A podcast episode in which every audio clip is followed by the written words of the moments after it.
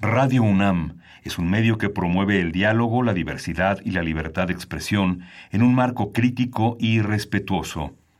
Los comentarios expresados a lo largo de su programación reflejan la opinión de quien los emite, mas no de la radiodifusora.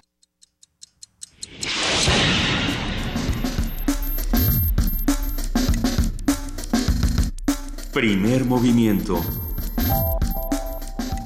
El mundo desde la universidad.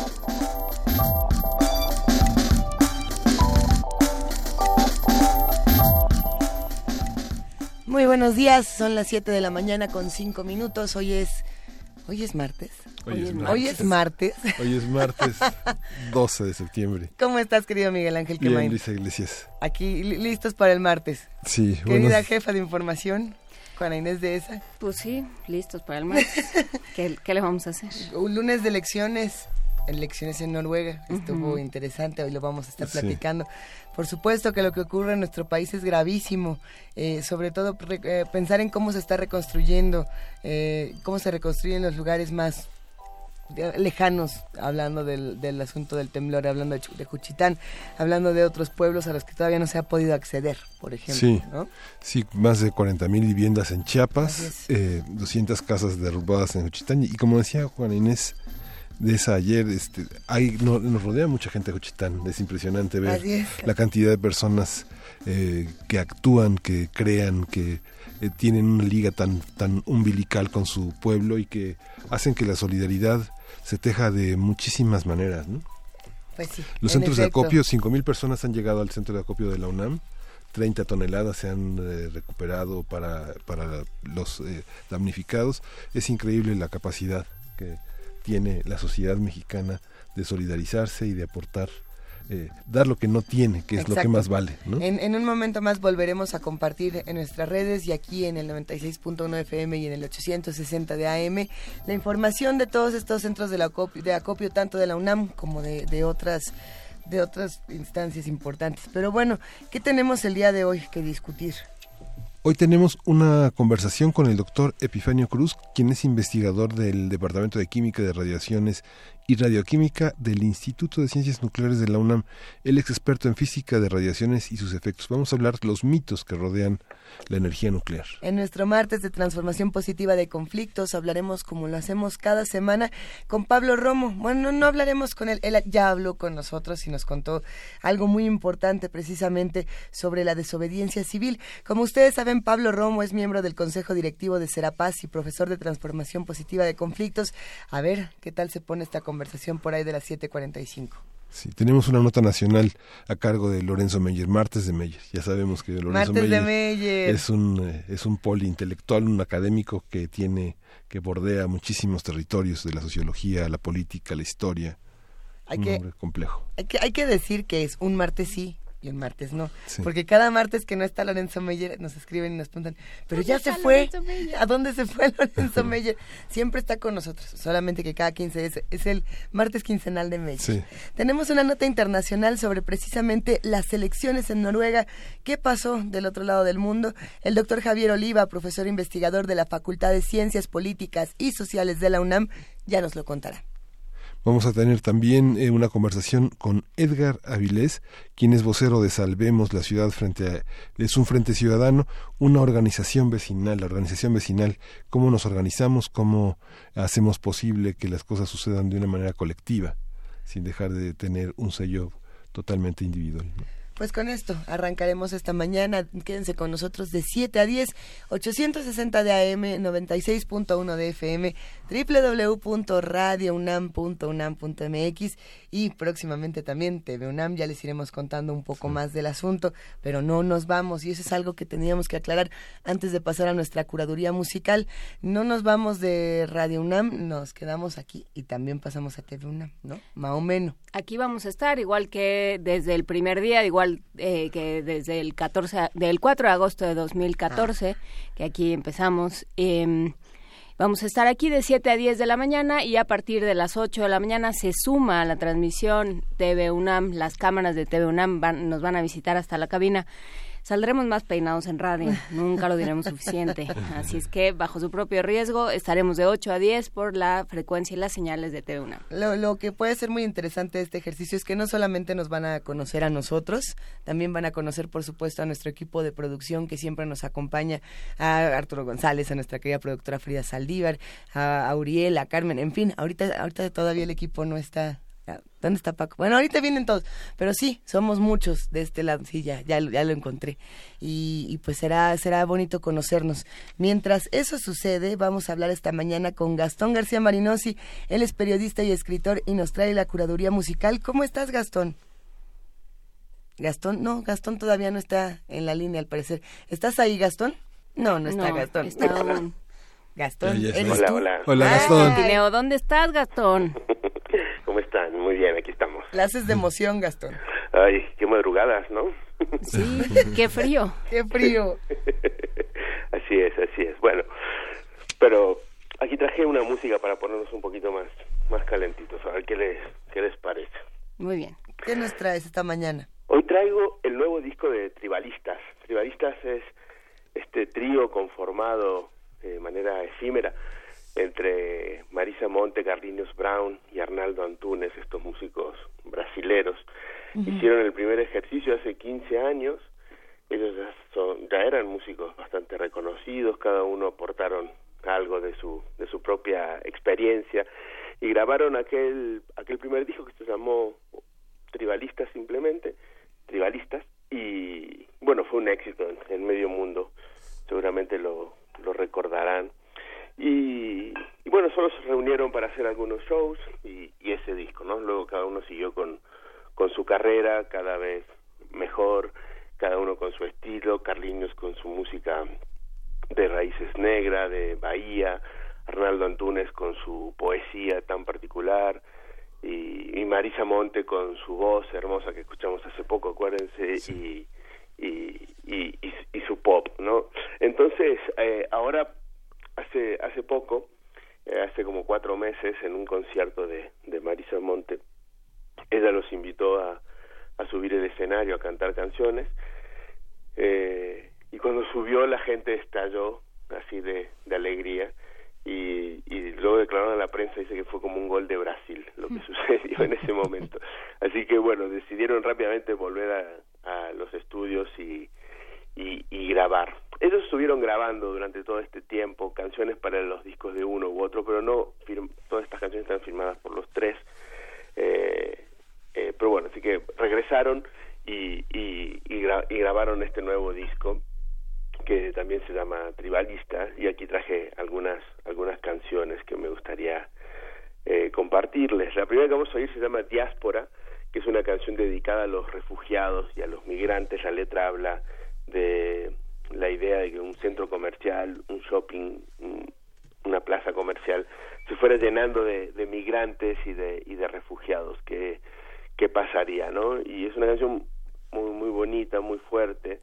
La letra dice, ¿dónde está mi hermano sin hermano, mi hijo sin padre, mi madre sin abuelo? Y, y un coro es lo que va diciendo eso mientras Marisa Montes se pregunta, Where are you, where are you?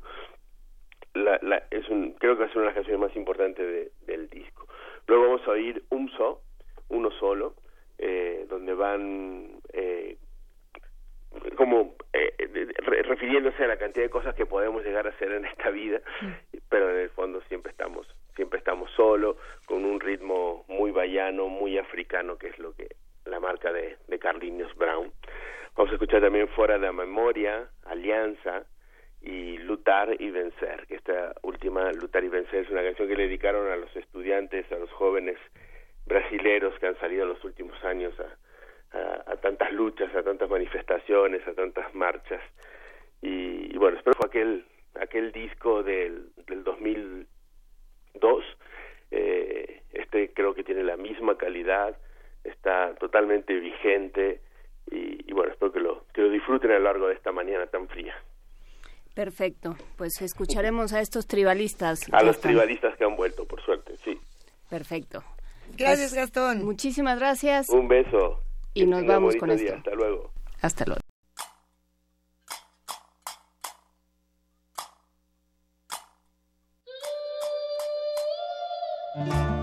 Acalmou a tormenta, pereceram os que a estes mares ontem se arriscaram. Vivem os que por um amor tremeram e dos céus os destinos esperaram. Atravessamos o marejeu, um barco cheio de fariseus, com os cubanos, sírios, ciganos, como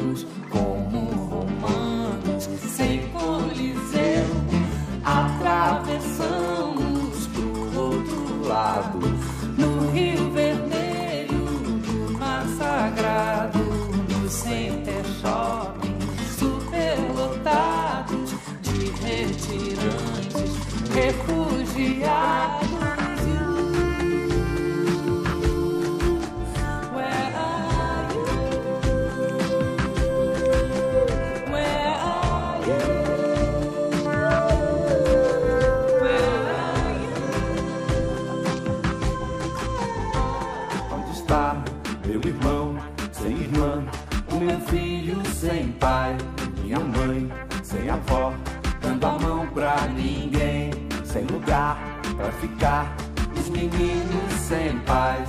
Onde estás, meu senhor? Onde estás, onde estás? Deus, ó Deus, onde estás que não respondes? Em que mundo, em que estrela tu te escondes, embuçado nos céus? Há dois mil anos te mandei meu grito, que embalde desde então corre o infinito. Onde estás, Senhor Deus? Atravessamos o marejeu, um barco cheio de fariseus, como os cubanos, sírios, ciganos, como romanos, sem coliseu. Atravessamos pro outro lado, no Rio Vermelho, do mar sagrado, o Center Shopping,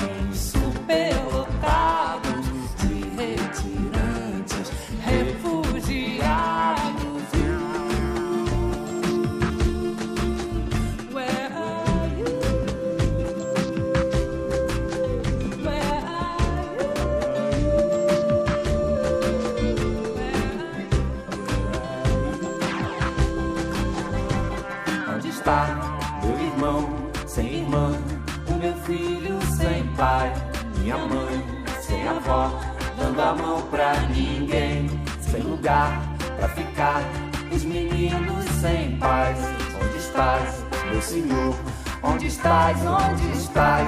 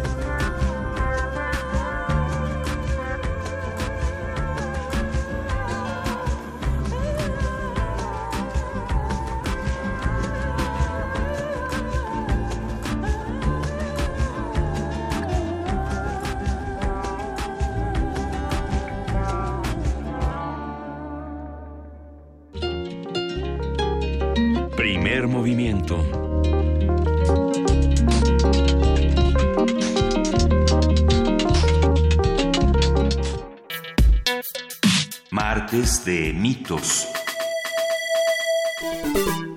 Los mitos sobre la energía nuclear poseen sobre todo connotaciones negativas, debido a su uso como arma de destrucción masiva en el caso de las bombas lanzadas sobre ciudades japonesas como Hiroshima y Nagasaki, y su relación con enfermedades como el cáncer.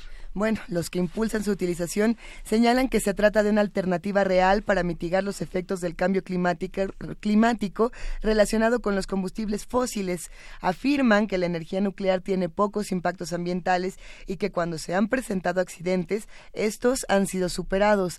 También han indicado que otras fuentes de energía renovable como la hidroeléctrica, solar, eólica, geotérmica requieren de grandes inversiones y además generan un impacto ambiental claro que estas grandes inversiones a, a largo plazo tendrán mayores beneficios, dirían algunos.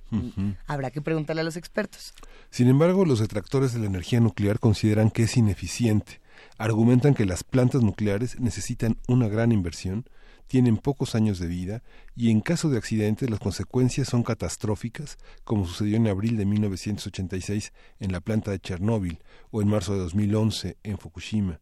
También han cuestionado el manejo de los residuos nucleares, ya que la radioactividad que generan puede durar miles de años. Y bueno, para platicar precisamente sobre los mitos distintos que existen alrededor de la energía nuclear, qué se sabe, qué se rumora, qué se está rescatando y qué debemos abandonar, ya se encuentra en la línea el doctor Epifanio Cruz, investigador del Departamento de Química de Radiaciones y Radioquímica del Instituto de Ciencias Nucleares de la UNAM. Doctor Epifanio Cruz, muy buenos días, ¿cómo está? Muy buenos días. Un gusto poder escucharlo esta mañana. Eh, ¿Cuáles son estos mitos alrededor de la energía nuclear? Teníamos unos hace más o menos 50 años, podríamos decir. ¿Cómo, cómo han ido evolucionando? Y ya- quizás hasta más años, pero bueno, por favor cuéntenos. Sí, mira, eh, con todo gusto. Muy buenos días a todos. El, el, el mito en realidad se remonta hasta 1953, En aquel famoso discurso de Eisenhower, que era presidente de Estados Unidos. Estamos hablando de hace casi 60 años. Y entonces, eh, obviamente que el ambiente es una, un ambiente de la Guerra Fría, eh, la carrera por las armas nucleares.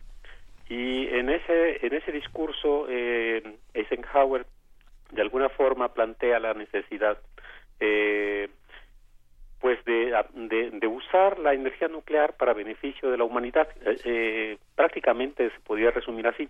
Sin embargo, hay que recordar que históricamente el discurso este es eh, pues escrito en varios meses por un comité, eh, el comité digamos de Oppenheimer, que era el que estaba al, al frente del proyecto este Manhattan que produciría la bomba atómica y que habría, ya habría sido lanzado eh, sobre Hiroshima Nagasaki. Y entonces eh, había la, la cuestión esta humana de, de qué hacer ahora con beneficios hacia la humanidad y presentárselo a un público que estaba eh, tomando conciencia hacia el- pues la amenaza atómica y, en ese contexto es como ocurre este tipo de, de campaña, llamémosle así, en, en un sector norteamericano, en el sector norteamericano, al público norteamericano, y que el discurso del presidente en ese momento lo dirige a las naciones eh, desarrolladas. Y entonces eh, el mito principal radica en el, en el contenido de este discurso, hacia dónde se dirige o hacia dónde habría que dirigir en ese momento todo el, el, discurso del, del público, hacia el público. Y entonces, eh, tanto es así que, que es que se reúnen reúnen a los primeros países entre ellos Canadá, Reino Unido, eh, después se suma Australia, Francia, Portugal, Sudáfrica, eh, después se involucra la Unión Soviética en ese momento, pero yo quisiera señalar que, por ejemplo, en el 57, que digamos cuatro años más tarde, se hace la primera conferencia internacional en Viena del Organismo Internacional de Energía Atómica. En ese momento, eh, años atrás, dos, tres años atrás, se funda este organismo internacional cuya misión es justamente, eh, pues, velar por la paz y, eh, sobre todo en el, el área del, del armamento atómico, ¿no? Y hasta hoy día se traduce en una vigilancia permanente pero como siempre estos organismos internacionales eh, esencialmente depende de Naciones Unidas, que es donde es el seno donde nace. Eh, siempre tiene la facultad de, digamos, la sí, la facultad moral de proponer eh, a veces condiciones o proponer algunas eh, cuestiones o proponer sanciones para los países, como está ocurriendo ahora el caso con Corea del Norte, ¿no? Pero eh, uno de los mitos eh, que yo creo que quisiera señalar eh, es esencialmente eh, sobre en uno de los párrafos del discurso de, de Eisenhower en donde dice que las armas de los soldados deben ser puestas en manos de quienes conocen cómo ponerlas al servicio de la paz. Así es. Entonces, este es un mito que la paz eh, se garantice con armas nucleares, el primero de todos, ¿no? Y entonces yo creo que este punto es muy importantísimo de, de recalcarlo porque y creo yo que este discurso ha permanecido prácticamente intacto desde aquel, aquel pronunciamiento público hasta hoy y, y lo hemos estado mirando. Sin embargo, eh, creo yo que de las cosas que afortunadamente han ido derribando o ganando terreno a este mito enorme, pues han sido las aplicaciones. Entonces, el uso de la de la energía nuclear para fines pacíficos creo yo que es mucho más a fin de cuentas que cualquier otro uso que se le quiera dar en el futuro eh, que no sea de fines pacíficos. Eh, lamentablemente e- este tipo de, de poder basado en el armamento atómico pues ha sido mal usado no ya lo sabemos con los casos de el caso de Japón. Y creo que nadie en el mundo eh, cuerdo, eh, consciente estaría este, aceptando condiciones como un ataque rápido, por ejemplo, nuclear hacia cualquier país de, de la faz terrestre, ¿no? Creo yo que ahí sí nadie na- nadie ganaría nada y Doctor. todos perderíamos, sí. Doctor, entonces creo que hay una parte muy interesante como para empezar a deconstruir eh, eh, o a partir en pedacitos este mito. Eh, iba a decir a dividir su núcleo, pero sería un chiste muy malo. A ver, eh, entonces eh, el primer uso que se le dio a la energía nuclear fue bélico. Sí, sí. Entonces, de ahí viene un poco también su, su mala fama, digamos, o sea, un, una, un proceso con ese potencial destructivo es muy difícil después convencer a la gente de que es buenísimo y de que es mucho más eficiente, de que no implica una combustión, como en el caso de los combustibles valga, va- por eso se llaman así, fósiles, que es renovable, que un montón de cosas, ¿no? Sí, sí, eh, eh, realmente la, la fama esta que, que se ha hecho de la energía atómica, pues justamente viene de la esa decisión que fue errática completamente y desaprobada, eh, obviamente. Entonces, eh, creo yo que sí, es muy complicado después revertir ese tipo de, de, de cuestiones en un público o en la realidad misma que, tenemos, ¿no? Después del uso de la energía atómica sobre una población inerme que es atacada y además que estaba prácticamente el ejército japonés rendido, ya no tenía nada que hacer en la Segunda Guerra Mundial, eh, es más buscaban la rendición no a través de los soviéticos pero eh, se da esta cuestión justamente como una forma de mostrar el el poderío militar no de Estados Unidos Claro.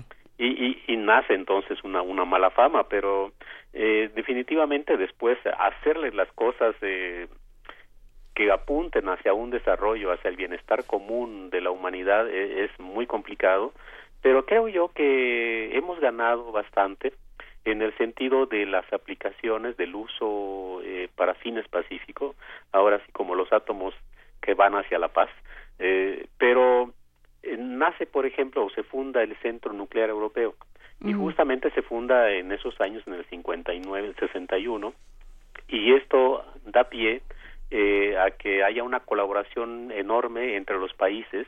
Y de hecho en la primera conferencia del 57-58 que se hace ya bajo los auspicios de Naciones Unidas como el organismo internacional de energía atómica ya se reúnen los físicos nucleares de casi todos los países y empieza una, una colaboración muy fructífera. Y, y esto entonces derrumba barreras el hecho de que nos reunamos eh, la gente que trabajamos en áreas eh, comunes pues hace derribar barreras e intercambiamos ideas y colaboramos y hacemos nuevos proyectos etcétera no involucramos muchas veces a algunos sectores gubernamentales pero eh, eh, además de intercambio de estudiantes, de personal, visitantes, etcétera, etcétera, ¿no?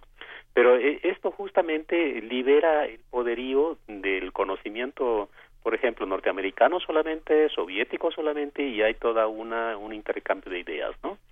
Eh, el Centro Nuclear Europeo se funda entonces en un país que prácticamente habría sido neutral. A pesar de que había sido ocupado durante la Segunda Guerra Mundial por las cuatro potencias y que dos años atrás había recuperado su independencia, que era justamente Austria, la zona de Suiza, eh, toda esta zona, eh, pues cuando se propuso esta cuestión dijeron sí, cómo no, no, este, le, le entramos a esta cuestión y además sede de otros organismos internacionales posteriormente, ¿no? Como la Cruz Roja, Organización Internacional del Trabajo, etcétera.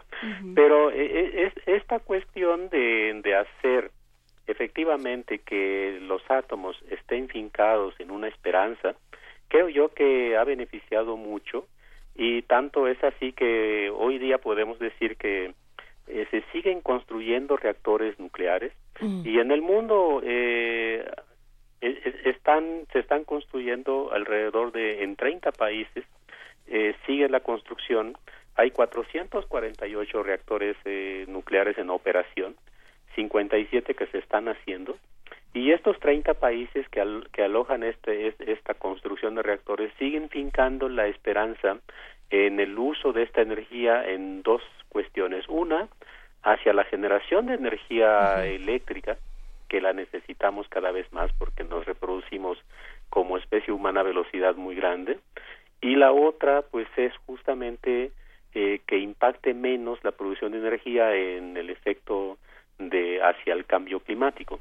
Eh, creo yo que esta última posibilidad se logra eh, en parte porque la emisión de, de, de combustibles, de- la quema de combustibles fósiles sí impacta mucho al, y ayuda mucho al cambio climático, lo favorece. Sin embargo, creo yo que todo mundo sí deberíamos de estar muy comprometidos en reducir esas emisiones.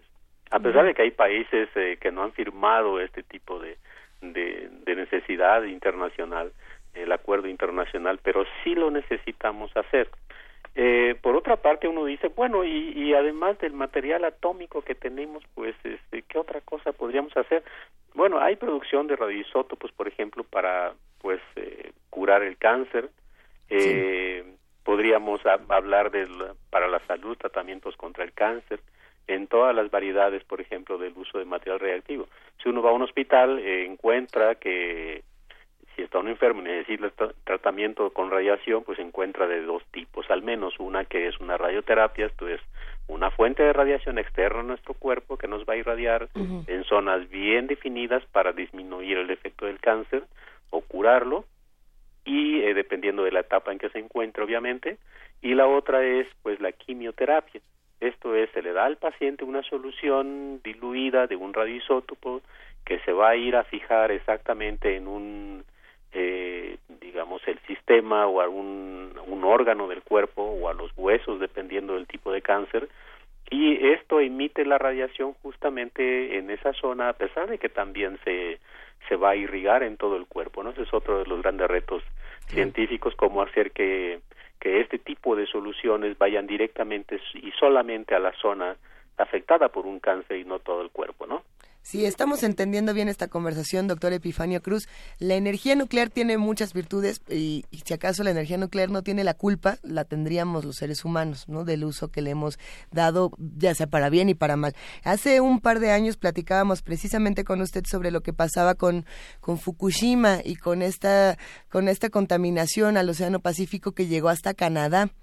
Eh, ¿cómo, ¿Cómo uno puede, digamos, limpiar todo lo que ha ocurrido, no solamente en, mitos, sino también en contaminaciones reales, para poder realmente avanzar y decir, ok, no estamos tan mal con el tema de, de la energía nuclear, porque sí hay todas estas cosas y sí puede coexistir con, co- coexistir con otras energías. Aquí estábamos hablando antes de que empezara el programa justamente de, de la energía eólica, de, de otro tipo de, de fuentes. ¿Cómo, ¿Cómo podríamos relacionarlo? Mira, efectivamente, como toda actividad humana, eh, pues conlleva riesgos, ¿no? Unos más, unos menos, unos muchísimos más. Y eh, desafortunadamente es- esto ha sido de los errores humanos, o sea, nunca han sido otro tipo de error. Eh, siempre el factor humano es, eh, es el que favorece los errores, ¿no? En Así es. casi cualquier actividad que realizamos. Y la energía nuclear, eh, los reactores eh, en este caso, eh, han sido cada vez más seguros y gracias justamente a que se va, digamos, eh, desarrollando los mecanismos, la tecnología. Hoy día un reactor nuclear no puede funcionar si no tiene un sistema de cómputo con sistemas redundantes, sistemas secundarios de seguridad, barreras, etcétera, etcétera, ¿no?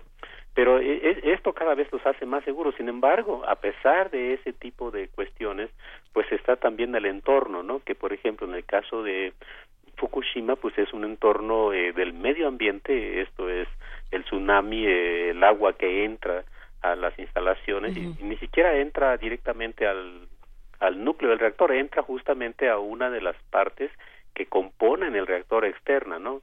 Eh, que son los enfriadores. Eh, provoca todo el accidente que ya hemos platicado. En el caso de Chernobyl eh, también hay un factor humano muy importante, el hecho de estar probando a potencias muy grandes en donde el reactor se sabía que podía estar inestable y fue tan inestable que sí provocó todo el accidente que ya conocemos y, y ha resultado carísimo, ¿no? En la historia, incluso para Así ponerle es. el sarcófago.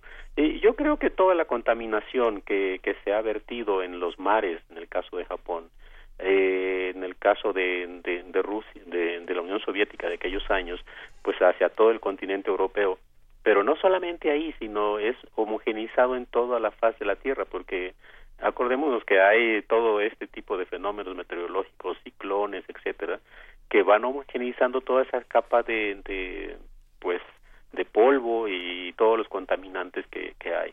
Entonces, eh, una de las cuestiones que, que hay de efecto directo al ambiente, eh, creo yo que se debería de, de limpiar completamente, sin embargo es muy costoso, y pero hab- habría que, que saber exactamente en qué concentración tenemos en las costas, en los continentes, en las plantas, porque esto finalmente es absorbido. Y se absorbe y los iones radiactivos muchas veces eh, su carácter químico los hace eh, inherente que sean capturados por sustancias del medio ambiente como por ejemplo rocas eh, se, no se diluyen pero se adhieren al agua eh, van hacia los alimentos por ejemplo en cantidades muy pequeñas. Eh, la concentración de estos va variando de tal forma que el, el, el ser vivo lo puede estar se puede estar alimentando de lo que siempre se ha alimentado como vegetales carnes etcétera sin sufrir un efecto eh, realmente eh, ni devastador ni se va a morir por eso porque las concentraciones son muy bajas. Eh, es más eh, alguna- algunos casos en los alimentos por ejemplo la formación de algunos compuestos que se llaman eh, en el término especializado como radicales libres que son iones que se han formado eh, efectivamente estos se producen también debido a la cocción del alimento mismo. Entonces hay toda una una cuestión muy a veces subjetiva de, de, de sentirnos que tenemos un ambiente súper contaminado eh, lo tenemos por las emisiones de CO2 y creo yo que eso es mucho más letal en nuestras grandes ciudades respirar el humo de los eh, de los autos que estar expuesto a un nivel de dosis o a concentraciones bajísimas ínfimas de radiactividad. Sin embargo no es tampoco de- eh, desechable la idea de limpiar nuestro medio ambiente que casi sería imposible porque la cantidad de estos contaminantes son muy muy pequeños y están absorbidos. Eh, lo- ahora, en el caso de los animales, por ejemplo, la, la, la fauna, eh, que se ha visto impactada, como eh, en un momento dado platicábamos de estos eh, patos que se, se les encontraba cierta cantidad de, de isótopos en el sistema digestivo en, en las islas canadienses, estos emigran y entonces hacen toda una un, cambio en su ecosistema, pero aún así eh, las cantidades que ellos pueden tener o no digerirlas porque esto no se digiere pero sí va acompañado de los alimentos acompañado de un sistema eh, digestivo eh, cuando llegan e intercambian digamos eh, su materia eh, en otro en otro ambiente y regresan otra vez y regresan otra vez. Este tipo de movimiento de, de, de contaminantes llamémosle así eh, realmente no impacta en, en un en un nivel que nos diera susto no pero sí yo creo que debemos ser más conscientes en este tipo de situaciones. Y creo yo que la, la industria nuclear o los reactores nucleares en, en este tipo de trabajo la gente es mucho más consciente que en otras que en, otros sectores de, de trabajo no por ejemplo eh, ustedes mencionaban el caso de la de los combustibles eh, pues naturales que podríamos usar el sol el, el no sé las mareas la fuerza de las mareas el viento. Eh, sí efectivamente pero necesitamos eh, por ejemplo México necesita invertir muchísimo dinero pero ya sobre aplicaciones investigación pero a gran escala sobre el uso de la energía solar por ejemplo que tenemos muchísimo hacia el norte del país y hacia el centro no pero eh, sí podríamos dar un salto cualitativo y dejar de, de producir energía con medios eh, por ejemplo del quemando el gas o el petróleo y estamos siguiendo contaminando y no hemos avanzado y no dejar que pues eh, podría antes podríamos comp- podríamos comprar eh, a las empresas transnacionales o producir de manera eh, privada digamos eh, nuestra energía eh, gran parte de la energía o gran parte de lo que consumimos. Pero estamos en un punto en el que el petróleo prácticamente eh, con las políticas que se han seguido el Estado mexicano cada vez tiene menos dinero. Y entonces es imposible tener si cerramos la caja grandota o chica es imposible tener el dinero para comprar lo que estábamos acostumbrados a estar comprando. Entonces sí necesitamos hacer nuestro propio desarrollo porque de otra forma eh, no vamos a seguir avanzando. Y, y aquí te quisiera yo, le- les quisiera yo comentar algo, ¿no? Eh, que el Estado mexicano ha sido observador durante muchísimos años de todo el progreso nuclear, por ejemplo. Eh, eh, eh, esto, esto no implica que se tenga un plan de armamento atómico, porque tenemos también el tratado este de Tlatelolco, etcétera. Pero sí, por, por ejemplo, podríamos hacer cohetes para lanzar nuestros propios satélites, porque eh, e incluso hay el, la, esta agencia mexicana eh, de aeronáutica o de proyectos que tienen que ver con, con nuestros propios satélites, a, eh, involucrarnos en el espacio, eh, investigaciones más allá de, de lo que nosotros podemos mirar, colaborar con, no sé, con la NASA y un todo un proyecto en nuestro instituto, etcétera.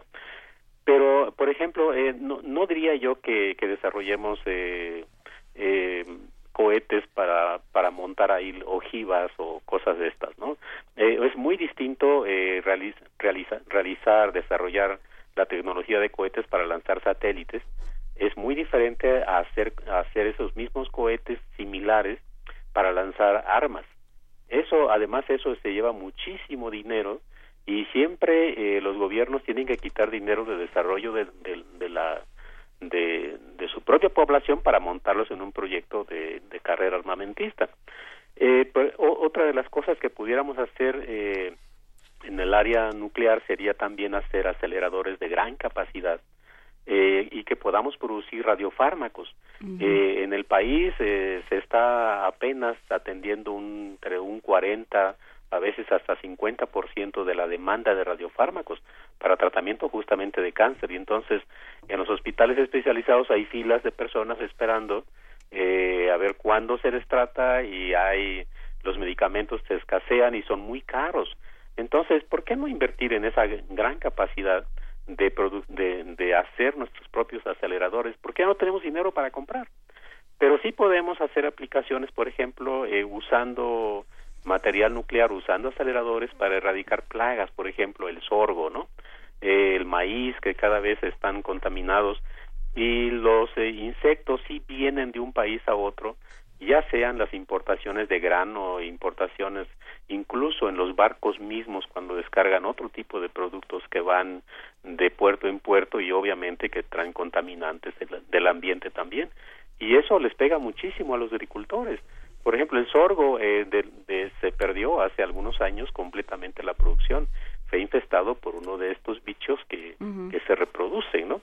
Entonces, yo creo que, que toda esta cuestión sí podemos eh, realmente eh, decirle al Estado mexicano que pues ya dejemos de ser meramente observadores del desarrollo eh, de tecnologías de alto impacto, ya no solamente en cuestiones de ambiente, sino también en la salud que impacte más allá y además estos generan empleo, generan una serie de bienestar social, ¿no? Por ejemplo, el hecho de sanitizar los alimentos también es otra de las aplicaciones fundamentales.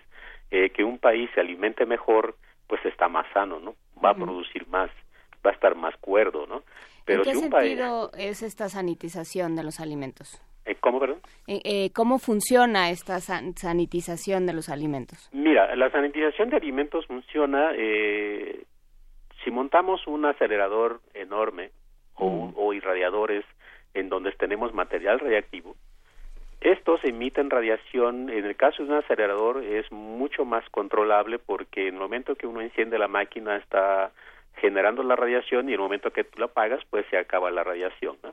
Pero eh, se montan los productos en grandes eh, contenedores, esto es, por ejemplo, el maíz, el frijol, eh, las especias, condimentos, eh, tales como orégano, pimienta negra, todo esto que conocemos en la cocina y que se producen en México además, algunos eran importados, hoy se empiezan a producir afortunadamente, pero estos son, eh, digamos, en bultos, en sacos de 15, 20, 10 kilogramos y se van apilando sobre una eh, banda sin fin y en esta se montan y de tal manera que cuando pasan sobre el haz de radiación enfrente de esta luz que no podemos mirar nosotros, pero que está presente, en ese momento empieza la radiación a interaccionar con nuestro producto y va a eliminar los gérmenes patógenos, eh, aquello que nos enferma va a eliminar bacterias nocivas, va a eliminar virus, va a eliminar también eh, los insectos que nos pueden hacer daño. Te doy un ejemplo, el mango. Eh, los productores de mango de las costas mexicanas eh, producen muchísimo. Sin embargo, no lo pueden exportar porque, por ejemplo, el organismo eh, en Estados Unidos, la FDA, les impone el requisito de decir, ah, sí, me quieres vender, eh, lo necesito sanitizado por radiación. ¿Por qué? Por una razón simple, porque la radiación puede atravesar completamente ese producto. Si encuentra un gusano pequeño, una larva muy pequeñita, la va a ionizar, esto es, le va a arrancar electrones de su de sus moléculas que lo componen y a esto le llamamos ionización porque el, eh, este eh, bicho ya no se va a poder reproducir, queda completamente estéril y aunque lo comamos no va a hacer ningún efecto dañino porque efectivamente está esterilizado. Y entonces, si ese principio lo aplicamos a todos los productos comestibles, eh, pues tienes un producto finalmente sano, limpio. ¿Y no queda rastro de esta energía en el organismo? Efectivamente, no, ¿No queda ningún, corre riesgo ningún de rastro, contaminación? No corremos, no corremos ningún riesgo, no queda contaminado porque la el material radiactivo que emite la radiación, este material radiactivo no está en contacto con el producto está eh, doblemente encapsulado en barras de acero de tal forma que la radiación que sale es como un foco grandote que lo prendemos. Lo que sale justamente es solamente la, la luz y en este caso es solamente la radiación y entonces eh, nunca está en contacto directo con el producto ni lo va a estar, ¿no? Entonces el diseño lo, lo eh, no lo permite de tal forma que solamente se usa la radiación, usamos la radiación para eliminar todo ese tipo de de, de la parte nociva que nos puede hacer daño, ¿no? Estamos pensando, por ejemplo, en eh, te lo comento rápidamente, en una propuesta hacia el gobierno de la ciudad de montar un irradiador o, enorme en la plena central de abastos para sanitizar alimentos. Este proyecto eh, está en discusión todavía, ojalá un día lo llegamos a materializar, pero eh, se trata de mejorar los productos comestibles en México. Fíjate, México eh, tira eh, o se le descompone eh, un tercio de su producción. Sí, justo lo hablábamos ayer. Sí, importantísimo. Sí, el 30% eh, se, se tira a la basura. Eh, cuando uno ve que eh, cuatro o cinco de cada diez indígenas no tiene no tiene la alimentación, ¿no? Entonces eh, los grupos indígenas son de los más vulnerables en el país, los que están más alejados de las zonas de distribución también. Entonces eh, tenemos un reto muy enorme y no solamente en poner nuestros propios satélites en órbita y, eh, y producir radiofármacos, sino también darle de comer a la población. Entonces sí tenemos retos que yo creo que mucho ayudaría la tecnología y los- nuestros políticos debieran entender que si no le apostamos, si no invertimos ahí en tecnología y en ciencia, pues no vamos a salir nunca, ¿no? Y seguiremos siendo solamente observadores del desarrollo tecnológico en el mundo. Entonces sí creo yo que tenemos una, una, al menos esos tres retos enormes, eh, que salir adelante, invertirle más recursos a toda la tecnología, toda el área científica, de otra manera no vamos a poder Claro. avanzar. Ujú. Doctor, tengo una pregunta. En el ámbito médico, muchas muchas personas tienen mucho temor de las radiaciones que se utilizan. Eh, ¿Cuáles son los riesgos? Cada vez en los últimos, de los últimos, en la última década se han desarrollado laboratorios muy especializados, incluso las cadenas de laboratorios que tienen eh, la- laboratorios de análisis casi masivos, eh, tienen pocas unidades de radiote- radioterapias y radiología. Eh, ¿Cómo funciona esta parte? ¿Por qué debemos de tener ese miedo? los radiólogos que trabajan trabajan en condiciones suficientes de protección para desarrollar su trabajo? ¿Cómo funciona esta parte en la medicina? Mira, Esencialmente la, la medicina nuclear, en donde trabaja ese tipo de personal, eh, los médicos nucleares lo, eh, esencialmente, eh, ellos realizan una labor que creo yo que es eh, muy, muy, este, muy grata y siempre muy bien recibida por los pacientes y el público. Pero eh, hay, hay cuestiones que se pueden mejorar. Por ejemplo, la, como siempre, el, el que vayamos a pues a entrenarlos, ¿no? que se entrenen periódicamente. Y esto funciona de la siguiente manera. En México hay una serie ya de normas, afortunadamente, eh, que que se han adaptado o adoptado algunas normas internacionales y adecuadas al país, porque de pronto hay una norma internacional, no sé, en Alemania o en Inglaterra y no la podemos nosotros adaptar a México porque nos falta la tecnología, ¿no? O nos faltan los recursos económicos para implementar.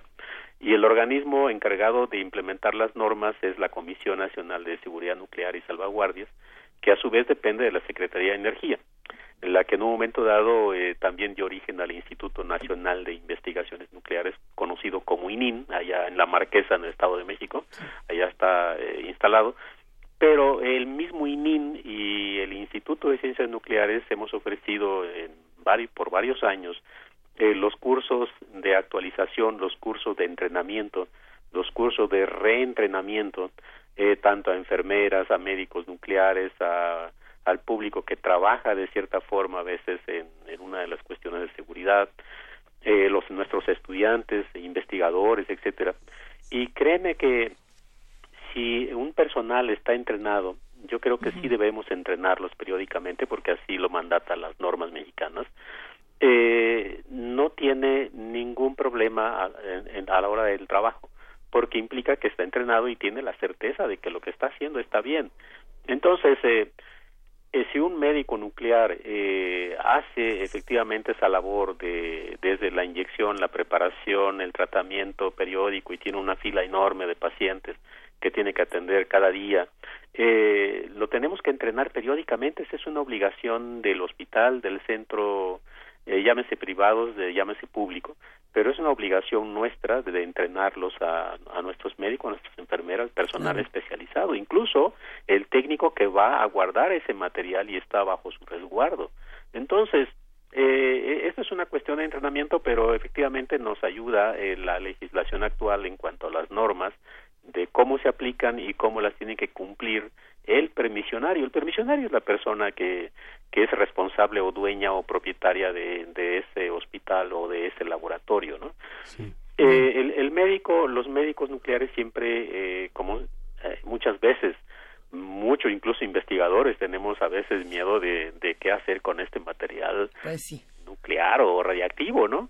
Pero si estamos entrenados a conciencia, créanme que esos miedos se disipan. Sí, los, los miedos finalmente se tienen que quitar con información y, y con nuevas capacitaciones. Ahorita estábamos pensando lo- el asunto de si nos comeríamos o no un, un alimento mango. que nos dijeron, a ver, ya está sanitizado de esta manera. De entrada no, a lo mejor, pero si entendiéramos cómo funciona y si empezáramos a generar otro tipo de información, pues veríamos qué, qué podría suceder. Eh, sin duda ha sido una conversación muy interesante, doctor Epifanio Cruz. Hablemos pronto, que no pasen dos años para volver a platicar. Sí, esperemos que hablemos muy pronto nuevamente. Hay muchísimo que platicarle Claro que sí. Un gusto. Muchas gracias. Hasta luego. Sí, muchas gracias Luis, a Miguel, Juana Inés. Eh, buenos días, hasta luego. Oye, y para seguir hablando de cosas que, que nos encienden, no como la energía nuclear que, que está encendiendo las discusiones en redes sociales de una manera muy interesante, hay música. Sí, vamos a oír una canción compleja, Un So, de Marisa Monte, de Carliños Brown y de Hernando Antunes, en este disco de 2017 de Tribalistas. Y dice Gastón García Morinosi que la letra dice que somos cualquier cosa, somos de todo, pero básicamente somos un So, estamos solos. Un So. dois, três, somos muitos quando juntos somos um só, um só. Somos democratas, somos os primatas, somos vira-latas, temos pedigree. Somos da sucata e você aí. Somos os piratas, Guarani Tupis. Somos todos eles da ralé da realiza. Somos um só, um só.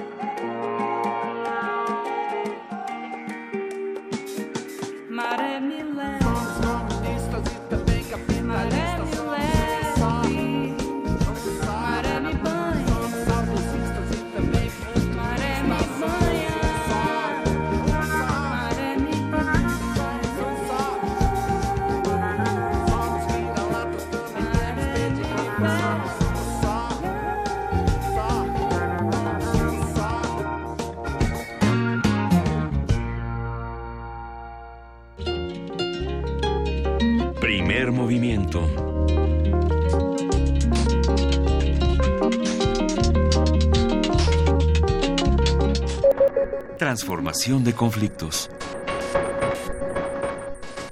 Nos vamos velozmente a escuchar a Pablo Romo, miembro del Consejo Directivo de Serapaz y profesor, profesor de Transformación Positiva de Conflictos, a quien le mandamos un inmenso abrazo. Esta semana nos habla sobre la desobediencia civil. Muy buenos días a ustedes, a todos los que están en cabina y a nuestro amable auditorio. El día de hoy me parece fundamental este, tratar el tema de la desobediencia civil, una desobediencia civil pacífica. Y me parece que en el contexto en el que estamos viviendo, eh, nuestro auditorio eh, tendrá que reflexionar este, más acerca de lo que significa la resistencia civil pacífica. Y, y justo en el contexto de los Dreamers, en el contexto de la, de la atención social tan fuerte, tiene un significado particular.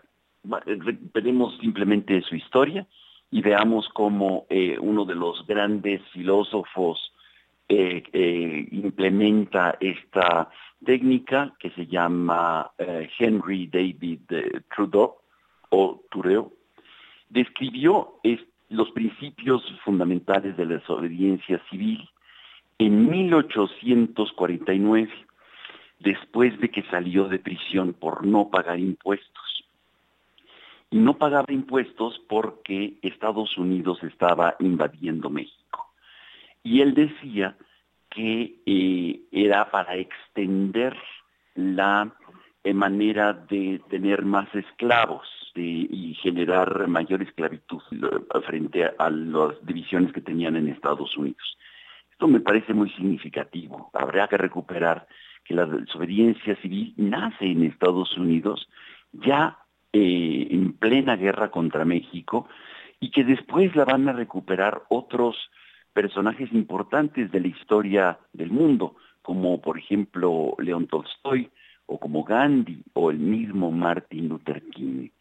La desobediencia civil, pacífica y no violenta, es un recurso de los pueblos frente al autoritarismo de quienes tienen el poder y el gobierno.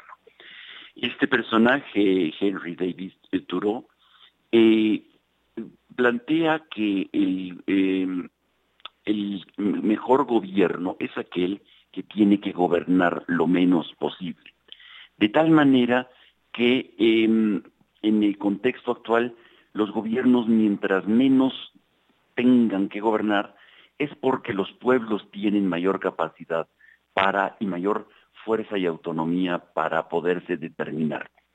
En el fondo, lo que está planteando la desobediencia civil es frente al autoritarismo, el pueblo tiene que tener una gran disciplina, una gran conciencia para enfrentarse a situaciones de adversidad. Seguramente los Dreamers en Estados Unidos estarán pensando en acciones de desobediencia civil antes de ser expulsados para poder mantener su em, el derecho a la educación allá. Y en México deberíamos empezar ya a plantearnos frente a expresiones autoritarias que estamos viendo constantemente, cómo eh, eh, presentarnos eh, pacíficamente y no violentamente frente a decisiones autoritarias. Creo que una gran oportunidad va a ser el próximo día 26 de septiembre, que es el tercer aniversario de la desaparición de los eh, chicos de Ayotzinapa y del asesinato de tres más este, que han sido ya encontrados. Entonces, creo que en este contexto vale la pena pensar en la desobediencia civil como un instrumento de paz para transformar situaciones de conflictos y así poder encontrarnos frente a una nuevas nuevas posibilidades de responsabilidad dentro del pueblo. Creo que esto podría ser hoy la reflexión que les dejo para que pues todos en nuestro auditorio, en cabina, tengan eh, presente la desobediencia civil como una forma de participación política fundamental. Recuperémosla, tengámosla en, eh, en nuestro horizonte de acciones. Muchas gracias.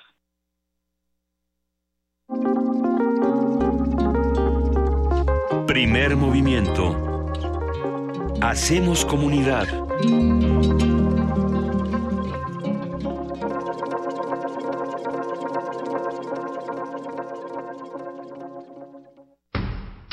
El rito comienza en el escenario. Los sonidos emergen, deambulan por el recinto, se cuelan en los oídos y estremecen los sentidos. Festival Intersección. los encuentros sonoros de Radio UNAM. Todos los viernes a las 21 horas en vivo desde la sala Julián Carrillo. Escúchalos a través del 96.1 de FM, www.radiounam.unam.mx o ven a Adolfo Prieto 133 Colonia del Valle, cerca del Metrobús Amores. La entrada es libre. Ballets de todos los tiempos. Música medieval, barroca, moderna. Los sonidos que hacen mover al cuerpo en un solo programa. Diáspora de la danza, lunes a viernes a las 6.40 de la mañana y su retransmisión a las 3 de la tarde. Por el 96.1 de FM. Radio UNAM. Soy Rita, California. Soy Shivan, soy de Nueva York. Soy George, Arizona. Soy Kathy, Florida. Hoy tenemos para ti Un mensaje turquesa. Resiste México. porque los derechos humanos y los derechos de las minorías están bajo amenaza. Y no se trata solo de México. Son amenazas contra el mundo entero. Por eso estamos con ustedes. Especialmente nosotros. Una inmensa mayoría del pueblo de los Estados Unidos. Resiste México. Somos turquesa. Somos Nueva Alianza. ¿Quién dijo miedo? El Museo Nacional de Arte exhibe la muestra Gliptoteca, de la piedra al barro, escultura mexicana, siglos XIX y XX, que reúne más de 70 esculturas en yeso, mármol, bronce, terracota, barro, piedra y madera, además de trabajos sobre papel sobre la escultura, como dibujos, litografías y grabados. La exposición Gliptoteca, de la piedra al barro, escultura mexicana, siglos XIX y XX, se puede visitar en el Museo Nacional de Arte, calle Tacuba número 8, en el Centro Histórico de la Ciudad de México. Tienes las ideas, tienes el talento, tienes la disposición, pero te faltan los medios. ¿Has tocado las puertas suficientes? ¿Has buscado las puertas suficientes? Siempre habrá alguien dispuesto a premiar tu iniciativa y trabajo duro. ¿Buscas una beca? ¿Un premio nacional o internacional? ¿Un financiamiento? Solo necesitas la orientación correcta. Bécame mucho. Toga y birrete para economías en decadencia.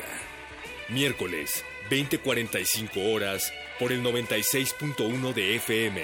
Radio UNAM.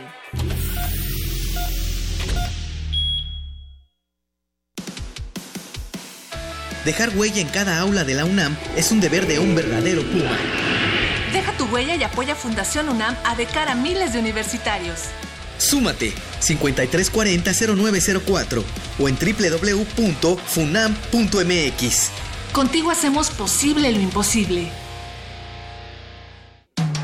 Búscanos en redes sociales, en Facebook como Primer Movimiento UNAM y en Twitter como P Movimiento o escríbenos un correo a primermovimientounam@gmail.com. Hagamos comunidad. Ya son las 8 de la mañana con 5 minutos. Hoy es martes 12 de septiembre y estamos en la segunda hora de primer movimiento. Juana Inés de esa, Miguel Ángel Quemain, Luisa Iglesias y todo el equipo de primer movimiento listos para seguir discutiendo muchos temas y para hacer comunidad. Recuerden que nos encuentran en arroba P Movimiento, en diagonal primer movimiento UNAM y en el teléfono 55 36 43 39. Aún tenemos mucho que discutir. ¿Qué les pareció? Por ejemplo, esta participación de Pablo Romo. Escríbanos, vamos a platicar entre todos y prepárense porque ya viene el martes de Meyer. Nota Nacional. Lorenzo Meyer, buenos días, ¿cómo estás? Muy buenos días. Eh, pues un poco mejor que el país y ahora que está saliendo el sol, pues todavía más. Nomás tantito. Eh, Qué gusto escucharte, Lorenzo. Oye, vamos a hablar de estafas a estafas. sí, vamos a hablar de eh, una de las muchas estafas que tienen lugar en México, pero que nos eh, debe de ser particularmente eh, relevante para esta estación, para Radio Universidad y para todos los que eh, vivimos, ya sea de manera permanente o durante un tiempo, el ambiente universitario. Como eh, recordará el público, si no lo recuerda, se lo informamos, la Auditoría Superior de la Federación hace ya tiempo que viene insistiendo en varios subterfugios que se usan para eh, defraudar eh, con dineros públicos. Y uno de ellos consiste en las licitaciones. Una institución pública necesita construir algo, eh, algún tipo de servicios, y tiene la obligación de licitar eh, para que lleguen varios proveedores, se establezca una competencia entre ellos, se acepte el que da el precio más bajo y las mejores condiciones, etcétera. Todo esto eh, suena la mar de lógico. Ahora, ya sabemos que no es así el mecanismo, pero hay una eh, perversión todavía más fina y es que se decidió por ley que las universidades públicas pueden eh, ser eh, las intermediarias entre una institución pública y eh, sus necesidades y quien va a construir o a proveer el servicio, pero ellas no necesitan pasar por la licitación. Se supone, y eso es lo que lo importante, que esas universidades son instituciones tan em, pues empeñadas en el bien público, en que su palabra, por así decirlo, eh, em- cuando la empeñan es eh, muy honorable, etcétera, y entonces ahí se encontró una puerta para que una empresa, pongamos Pemex, para ponerle eh, nombre y apellido, eh, decide que necesita eh, tender, pongamos, unos ductos, pero eh, como no lo va a hacer directamente y quiere contratar con alguien, entonces le dice a una universidad, tú hazlos. ¿Puedes? Sí. Entonces dame el presupuesto y aquí está. Eh, el eh, punto central es que se descubrió eh, a través de la auditoría y a través del esfuerzo de eh, organizaciones ciudadanas como Mexicanos contra la Corrupción y este y este mm, grupo de periodistas eh, que trabajan en torno a Animal Político eh, que en eh, algunas de estas em, transacciones, en realidad no se hizo ninguna obra, sino que se simuló todo. La empresa dijo que necesitaba tal obra, pagó, la universidad recibió el dinero, no se hizo la obra, y el dinero, bueno, se supone que se lo reparten entre la universidad y quien contrató la obra. Que algunas de las empresas eh, que la universidad a su vez contrató, pues eh, no existen o no eh, están eh, bien sus papeles o han sido sancionadas eh, con anterioridad y ahí está la estafa maestra, así llamada estafa maestra.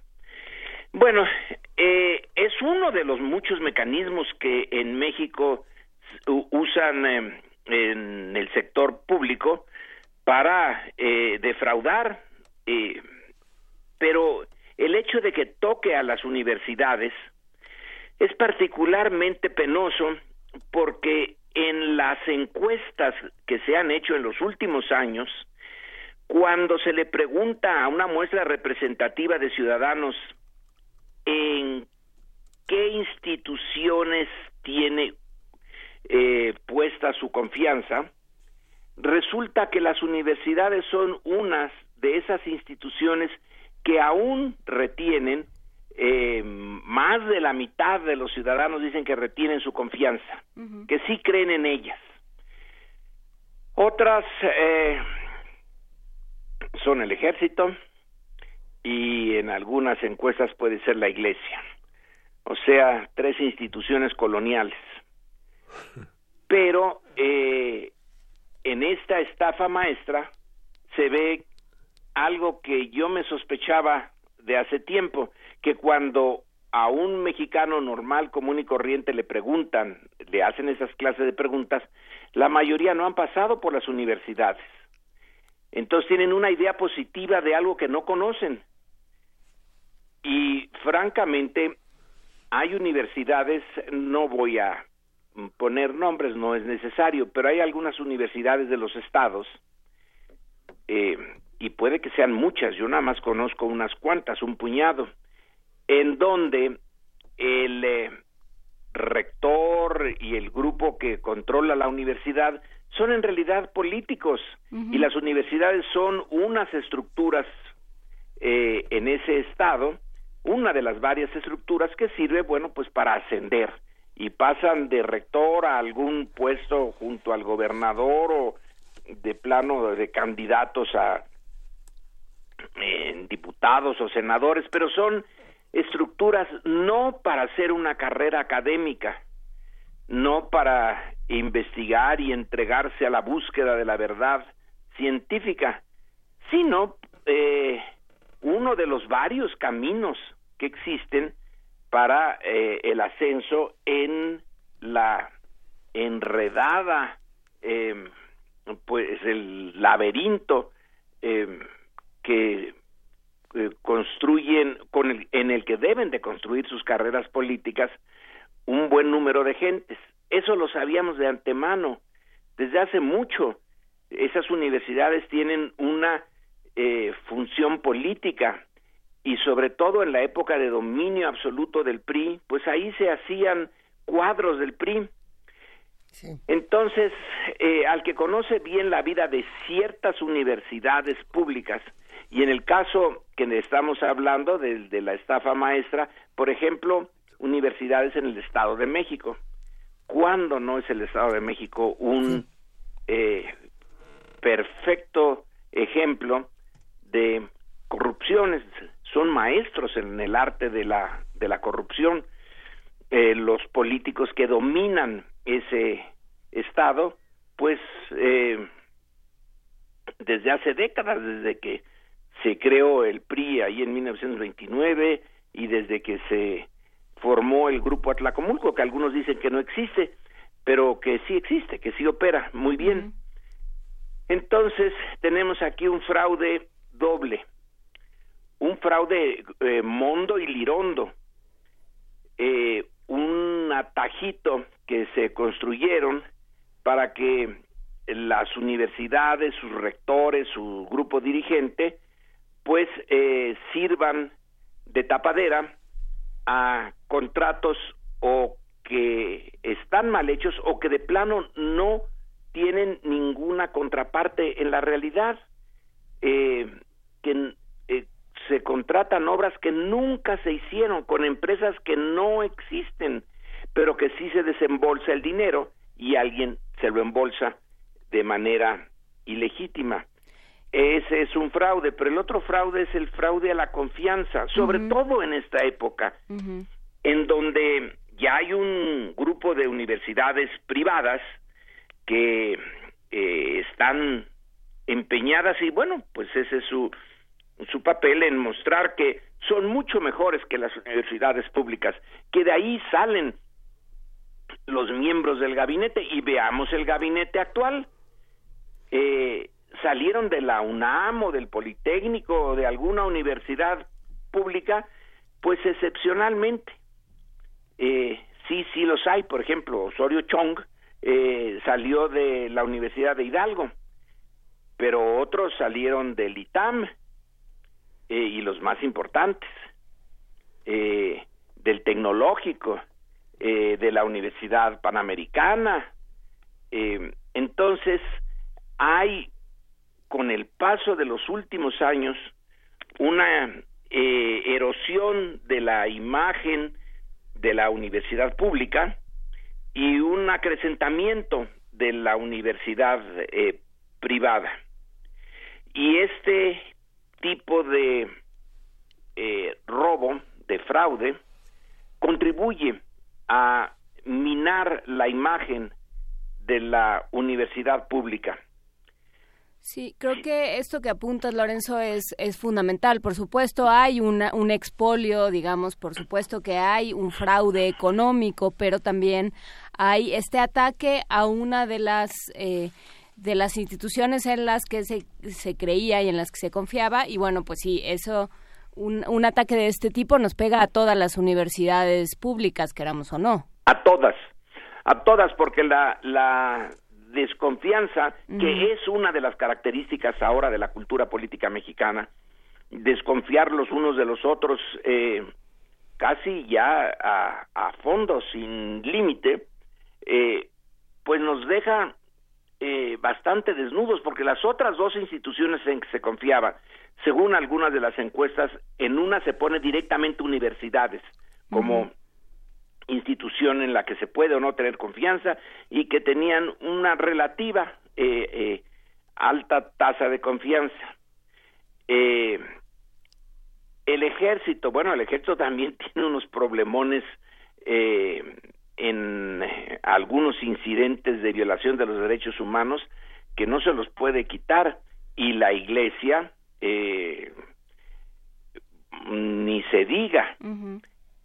Entonces, si las más confiables no son confiables enteramente, entre ellas las universidades, y si ahora le añades esto, entonces se deja al ciudadano realmente sin poder confiar en ninguna institución, porque en estas encuestas de las que hablo están eh, también se pregunta por la empresa privada, por la presidencia de la República, por el Senado, por la Cámara de Diputados, por los medios de información, eh, por una gama de instituciones, todas ellas mm, eh, valuadas mucho más abajo que las universidades.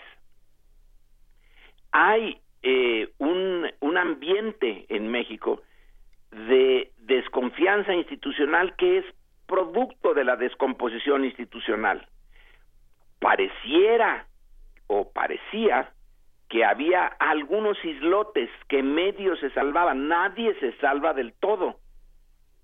Pero eh, con este mecanismo que es realmente perverso. Ahora, ¿quién?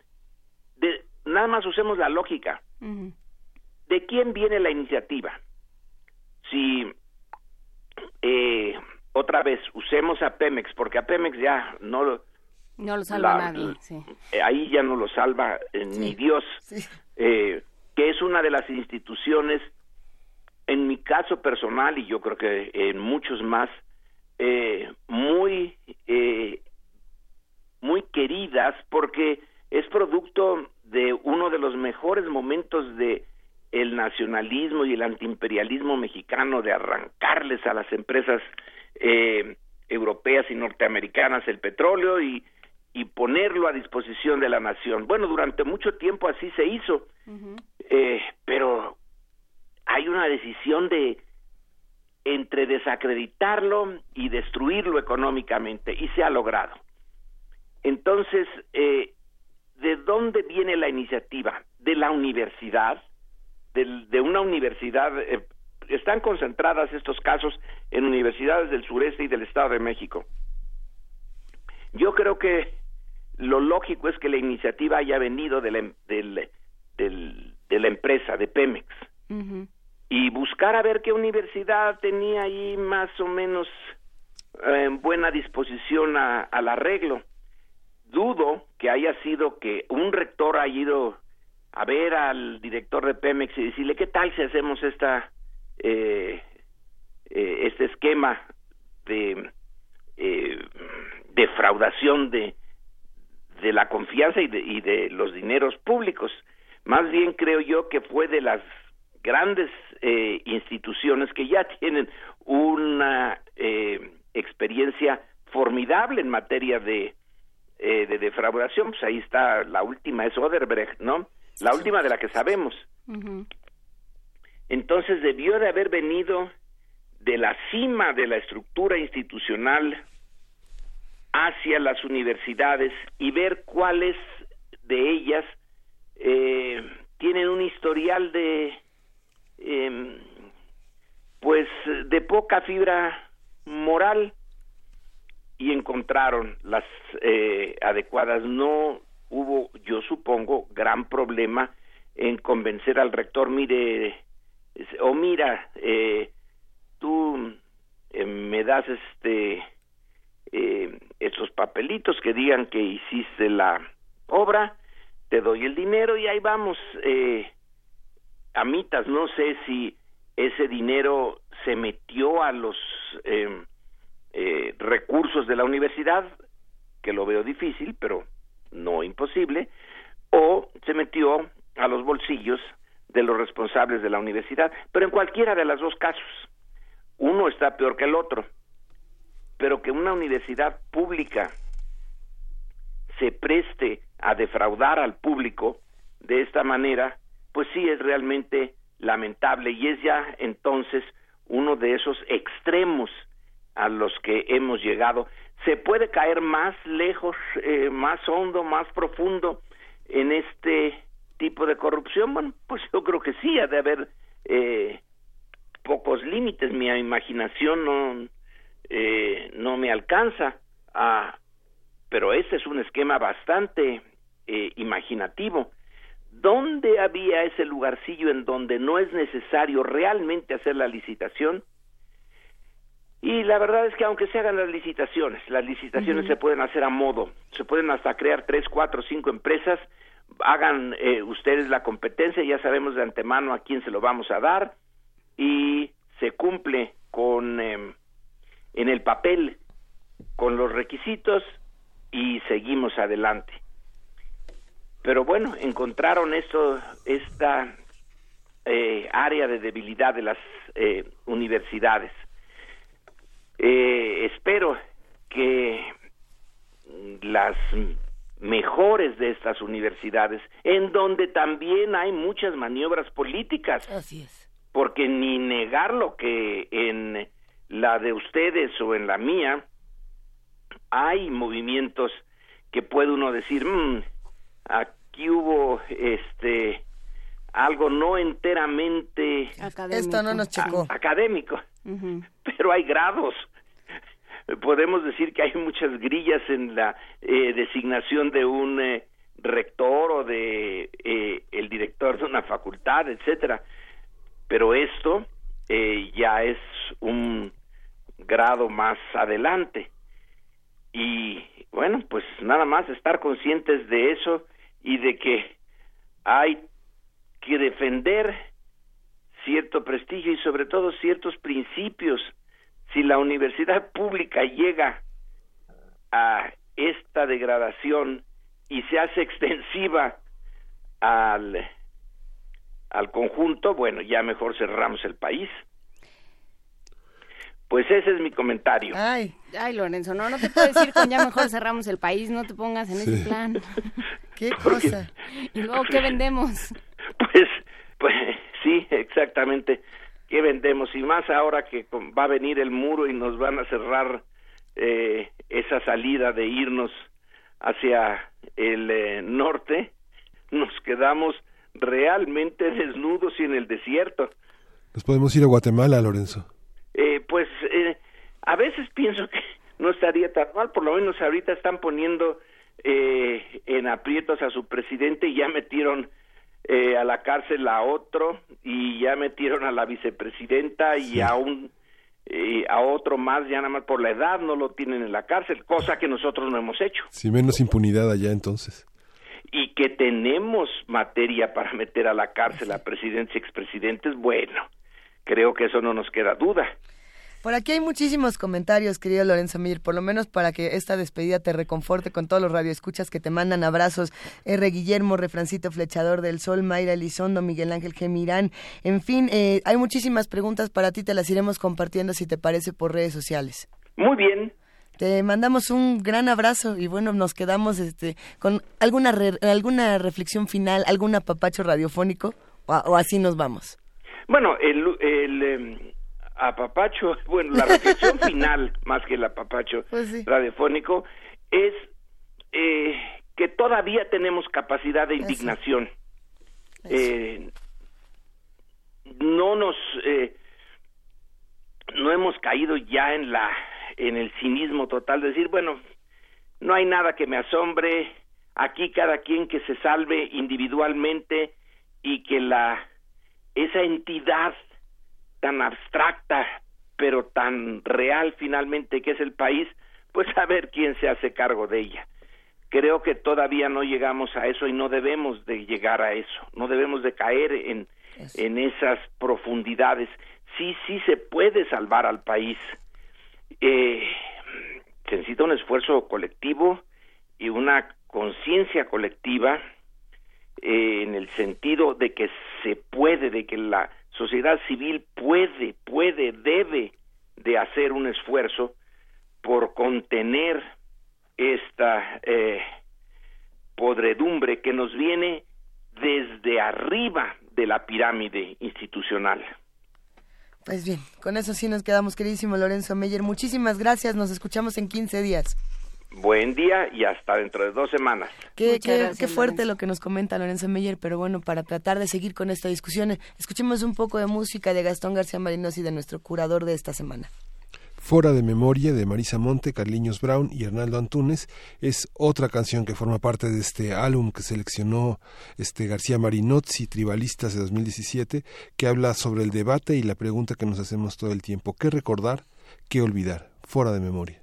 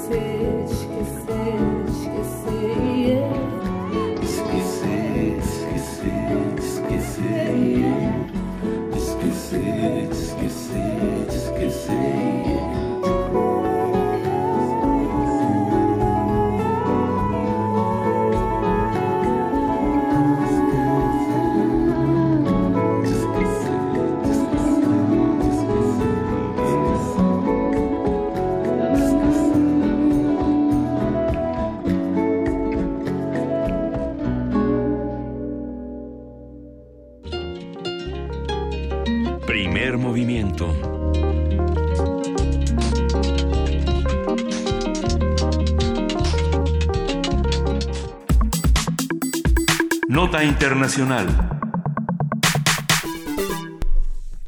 Noruega realizó ayer elecciones parlamentarias. 3.7 millones de ciudadanos fueron convocados para elegir a los 169 diputados que conformarán el Parlamento unicameral noruego que gobernará los próximos cuatro años. Aunque los resultados oficiales se darán a conocer este martes, los primeros sondeos a pie de urna dan como ganador al bloque gubernamental de derecha de la primera ministra conservadora Erna Solberg. Algunos reportes indican que los cuatro partidos conservadores obtendrían entre 88 y 91 de los 169 escaños. De confirmarse estos resultados, Solberg será la primera mujer en la historia del país escandinavo en repetir mandato y también será la primera vez que un gobernante conservador logra dos mandatos consecutivos en más de 30 años. Que era lo que platicamos de la derechización constante que estamos viendo no solamente en Latinoamérica, sino en el resto del mundo. Pero bueno, el gobierno actual noruego agrupa a conservadores y a grupos populistas moderados como el Partido del Progreso, que se caracteriza por sus posturas contrarias a la migración, estas políticas antimigratorias que hemos estado viendo a lo largo de, de los últimos dos, tres, cuatro, cinco, diez años. Sí.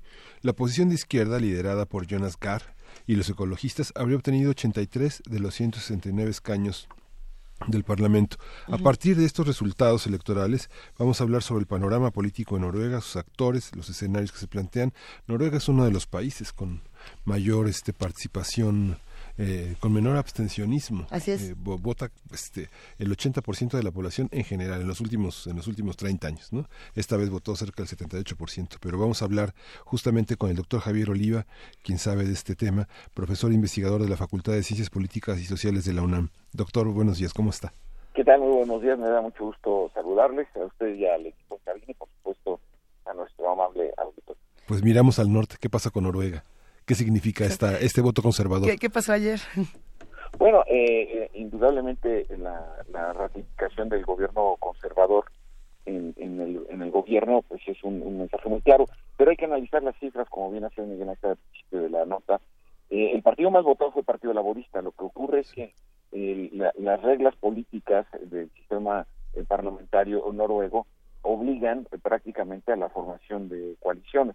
Entonces, no obstante ser el partido más votado, en términos porcentuales no alcanzó el número de escaños necesarios para formar gobierno y esto es un dato importante. Eh, también es importante señalar que el, Partido Socialista, que está más a la izquierda del Partido Laborista, eh, ganó cuatro escaños. Entonces también es una, eh, digamos, son procesos de definición político-ideológicos que si bien numéricamente pudieran no significar mucho en el conteo de los votos ni en la asignación de los espacios, sin embargo sí tiene que ver con eh, ciertos eh, eh, despuntes de algunas clarificaciones ideológicas en términos de lo que también ocurrió ayer mismo en el Reino Unido, por supuesto en las mismas elecciones regionales que hubieron en Rusia el mismo día que en Noruega.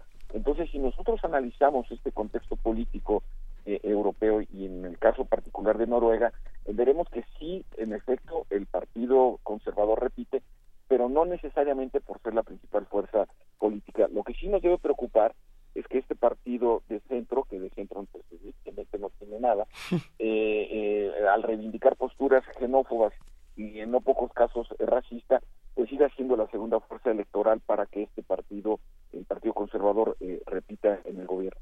Ahora, es muy importante señalar que eh, en Noruega es eh, un, un, un, país que tiene una, un peso eh, político importante en el escenario de ese continente y que también se vuelve, por un referente porque es el, junto con nosotros dos países escandinavos, eh, se puede decir que en términos de la clasificación que utiliza las Naciones Unidas de Desarrollo eh, Humano, es de los países más ricos y donde la sociedad del individuo tiene mejores posibilidades eh, de realizarse. Entonces sí es importante hacer estos eh, matices para pues tratar de, de, de, interpretar y sobre todo eh, teniendo las elecciones generales también en octubre en, en, en, Alemania. Repito, ayer el Parlamento inglés sí. aprobó con la indisciplina de cuatro eh, eh, representantes del Partido Laborista y los diez del Partido eh, de, del nor, nor, norirlandés, también conservador, lograron llevar adelante la, la regla la, la, ley que va a permitir digamos, hacer a un lado la, la, superioridad o la supremacía de las leyes de la Unión Europea sobre las leyes británicas. Y el otro que el partido de, Vladimir Putin, y Rusia Unida, el mismo, eh, el mismo eh, domingo, obtuvo triunfos importantes en 16 de las regiones, pero la oposición se consolidó como, como una fuerza eh, articulada en Moscú. Entonces vemos que las la, las, las tendencias, como bien se apuntaba, no, no alcanzó a escuchar si era eh, María Luisa la que decía que era el tema de un proceso de eh, de asentamiento sí. de, de, asentamiento del conservadurismo. Así es. Eh, yo, yo, yo, no llegaría hasta allá pero sí vemos que hay eh, claras tendencias en ese en ese sentido y sí la, la, la izquierda a mí me gustó digamos será porque simpatizo ideológicamente verdad me gustó que el Partido Laborista en Noruega que fuera el partido más votado, aunque no ganara. Aunque no y ganara. También Jeremy Corbyn lograra mantener la cohesión y la disciplina, aunque él no ha sido un abierto partidario de un referéndum revocatorio al Brexit, sí ha mantenido una línea crítica a la conducción del, del, del, del programa que ha establecido Teresa May. Entonces, sí, sí creo que el, el tema de las elecciones noruegas hay que verlo en este, pues con las reglas que tienen todos los regímenes políticos que se dan y que esto nos permite pues tener una mayor riqueza en el análisis. Sería, sería interesante también empezar a ver un poco eh, estas mujeres eh, europeas en, en, la política, pensando en Teresa May, pensando en Marine Le Pen, por pensando ejemplo. en Angela Merkel, en que Angela se presenta Merkel. a elecciones la próxima semana y, también. Y es que justo en, en, diferentes medios de comunicación y redes sociales aparece esta mujer, Erna Solberg, como la Merkel eh, noruega o como la Marine Le Pen noruega, lo cual es, es distinto. Pero, sí, Ninguna de estas. Entonces, ahí puede haber una, un asunto de las relacionamos por el simple hecho de ser mujeres o qué visión realmente tenemos de lo que están haciendo en la política, qué entendimiento. ¿Quién es Erna Solberg si le quitamos a todas estas mujeres del camino o si las reunimos en, en una manera de comparar? No, digo, estaría mucho más cercana a una línea, digamos que dentro del conservadurismo habría posiciones muy liberales. Tenemos el caso de, de, Angela Merkel, que ha dicho en plena campaña electoral que decidió de manera sensata y presidente el tema de la migración de, de casi un millón de sirios, ¿eh? O se dice fácil, ¿eh?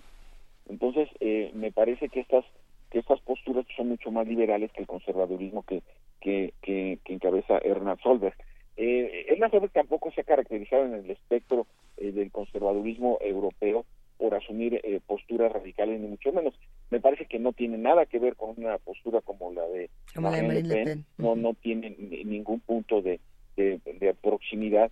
Y sí, y sí, en cambio, creo que el- en la tradición política noruega, insisto, en la tradición política escandinava, donde también son los tres países donde está, está me- están mejor rankeados los salarios de las mujeres, es aún ahí todavía las diferencias salariales del 3%, eh, por el simple hecho de ser mujer, es decir, 3% menos. En México llega a ser hasta el 60% la diferencia. Entonces, sí me parece que eh, atender eh, que los liderazgos eh, femeninos estén encabezando eh, países, en este caso en Europa, pues son, son muy importantes, sobre todo cuando tenemos muy cerca a un gobierno como el de Estados Unidos, en donde pues el, el, el machismo podría ser sin duda alguna una de las de los referentes o de las identidades entonces sí sí es importante que atendamos.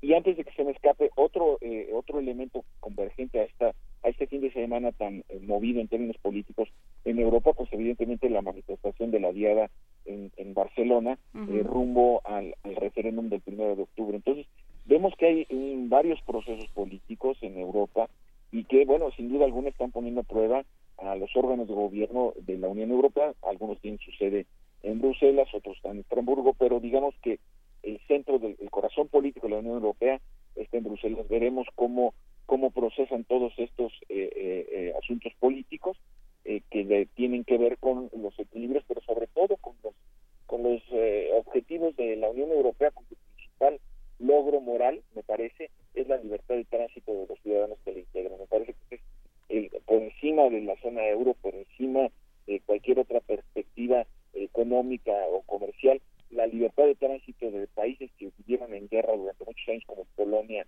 y Alemania, por ejemplo, que no tengan que enseñar pasaportes ¿no? para pasar de un lado a otro, ese es el gran triunfo. Si la tendencia conservadora se consolida o se va radicalizando, pues veremos controles internos y muy probablemente, ojalá me equivoque, eh, que no prospere este espacio eh, común europeo y de alguna forma se regrese a las a los anteriores sistemas de controles de las fronteras entre estos países. Del Brexit para acá, eh, las expectativas que se tienen para la Unión Europea en algunos casos llegan a ser muy bajas. No, no tan, bueno, así, en parte en, la, pa- en, en- en los asuntos económicos también. Pero ¿qué pasa entonces de- del Brexit para acá y tomando en cuenta lo que pasa con unas decisiones como esta de Erna Solberg, como todo lo que está ocurriendo con Angela Merkel? eh, ¿Hacia dónde va? ¿Cuánto tiempo de vida le damos? ¿Mucho? ¿Poquito? ¿Va a seguir por ahí? Yo soy razonablemente optimista en términos de que va de que va a continuar. Eh, tanto, por ejemplo, eh, Alemania y Francia ya anunciaron un proceso de construcción de un avión eh, de combate con la idea de distanciarse de la OTAN en la medida en que el ejército más poderoso de la Unión Europea eh, pues es evidentemente el, Reino Unido. Eh, el Reino Unido siempre se había opuesto a que hubiera un ejército europeo, sobre todo ante las presiones geopolíticas, no solamente por el tema de la península de Ucrania, sino sobre todo por la guerra no declarada entre Ucrania eh, eh, y Rusia. Entonces, eh, la idea de construir un ejército eh, europeo para distanciarse tanto de la dependencia económica y militar de los Estados Unidos me parecería, no obstante ser una, una tendencia tanto polémica, sin embargo sí sería el asumir la defensa de la Unión Europea por los propios europeos. Esto por un lado. Y lo que yo he estado leyendo y escuchando en los medios eh, eh, europeos es que después del procedimiento que se antoja todavía muy complicado del Brexit, eh, viene eh, un proceso de revisión de la incorporación más reciente de los países de Europa del Este para que vayan alcanzando o mayores niveles de desarrollo y sobre todo de homogeneidad en lo que se refiere a medidas de transparencia y de ejercicio de los cargos eh, públicos. Entonces, me parece que por ahí hay un, hay un razonable proyecto. Eh, los órganos de la Unión Europea han, han reaccionado en conjunto para negar cualquier posible reconocimiento a Cataluña como un país. Obvio, digo, Francia tiene problemas de separatismo eh, con Córcega, no digamos el, el- la, la Lega Nord en el caso de, de- de Italia, eh, no digamos el separatismo galón y, y flamenco en el caso eh, de Bélgica, eh, por supuesto eh, eh, otros separatismos eh, como también se pueden observar en Portugal. Entonces, en, menor, en mayor o menor medida lo que tratan es de evitar que exista este, esta posibilidad del desmembramiento de las uniones eh, nacionales, de tal manera que yo sería razonablemente optimista con el futuro de la Unión Europea. Venga, pues habrá que seguir haciéndonos preguntas. ¿Qué, ¿Qué podemos esperar para las próximas semanas? ¿En qué tenemos que fijar nuestra atención que quizá los medios no nos estén recordando? Bueno, lo primero que pasaron casi de noche eh, en la opinión internacional, las elecciones regionales en, en Rusia, me parece que es el preámbulo para... hay que recordar que hay elecciones presidenciales en Rusia en marzo del próximo año. Y de acuerdo a los resultados, mi análisis es que Vladimir Putin se va a presentar eh, nuevamente como candidato a la, a, la, a la presidencia porque sale fortalecido su partido, no así en Moscú, pero bueno, nadie gana ni pierde todo en las en las elecciones, ¿no? Bueno, en algunos casos, pero no viene ahorita. El caso de comentarlo, pero eh, eh, la, la, la, la representación política plural en términos generales eh, eh, favoreció a Putin. Y la otra, indudablemente, los resultados electorales en, en Alemania. Me parece que va a ser un proceso muy, es muy probable que repita Angela Merkel al frente de la, de la Cancillería y yo también le pondría mucha atención a cómo va a procesar el gobierno español y las autoridades europeas, cómo van a resultado eh, del, del referéndum en una sociedad tan polarizada, eh, recientemente golpeada por atentados eh, terroristas, ver cómo, cómo procesan esta decisión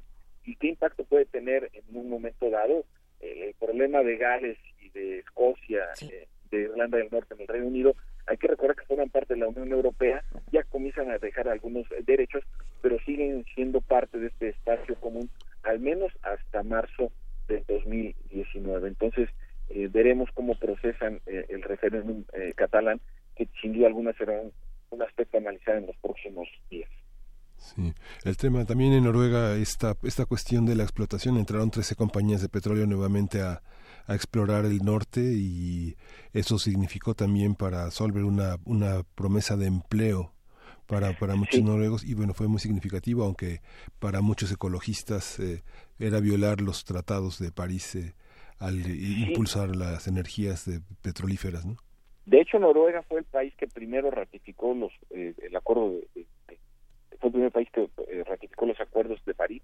En menos de 48 horas ya los había eh, ratificado. Hay que recordar que en el mercado petrolero mundial se utilizan como referencia dos tipos de mezcla petrolera. Uno, el mar, eh, el Brent, que es del mar del Brent, justo en la soberanía noruega, y, eh, y el West Texas, que es pro- producto de este estado de Estados Unidos, porque son los son los eh, digamos los eh, petróleos menos refinados y que salen más ligeros a la, a la superficie. Entonces, la, la riqueza petrolera noruega sin duda que ha sido uno de los eh, puntales de su desarrollo económico y el compromiso en efecto de explotar el, el, el Ártico no va a ser tan fácil porque eh, recordemos que el único acuerdo que tomaron los países eh, que tienen eh, eh, costas con este océano semicongelado ya eh, es que la ONU no intervenga, ¿no? Lo cual es muy polémico, es decir, Estados Unidos, eh, Dinamarca a través de Groenlandia, desde luego eh, Rusia, eh, Noruega,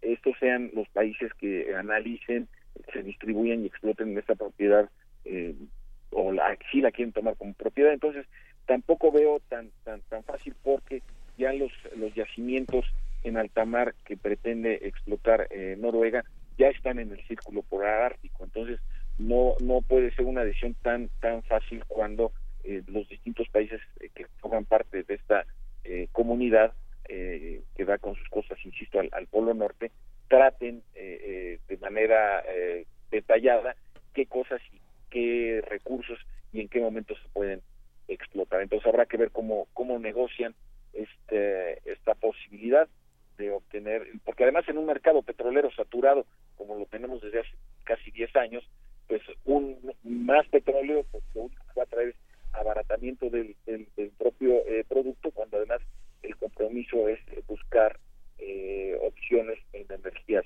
limpias y yo creo que ese todavía va a ser un tema eh, para discutir Miguel Ángel. Sí. Hay por aquí algunas preguntas de los que hacen comunidad con nosotros y de hecho nos, nos mandaron un enlace interesante de cómo se realizan las, las elecciones en Noruega. Y, y algo que es importante decir es que el conteo de votos es eh, completamente a mano, todo se hace, todo, absolutamente todo se hace de manera manual. Eh, pero tiene que ver con un índice de confianza también. Así es, pero bueno, eh, ¿cómo, qué, le, ¿qué le aprendemos a elecciones como estas, los que estamos a punto de vivir elecciones en nuestro país? Pues eh, El, tema, el tema de la, la confianza es un es un asunto fundamental para que funcione en cualquier eh, cualquier eh, sistema político y por supuesto un proceso electoral. recordemos nada más la, intención de la intermisión de, de hackers rusos demostrados tanto en el caso de Estados Unidos como sus intentos en las recientes elecciones presidenciales en Francia. Entonces sí, sí creo, eh, estaba leyendo que en el presupuesto de egresos, aunque salga un poquito del tema, el presupuesto de egresos para el próximo año le incrementa un 66% a todo el sistema electoral eh, de México.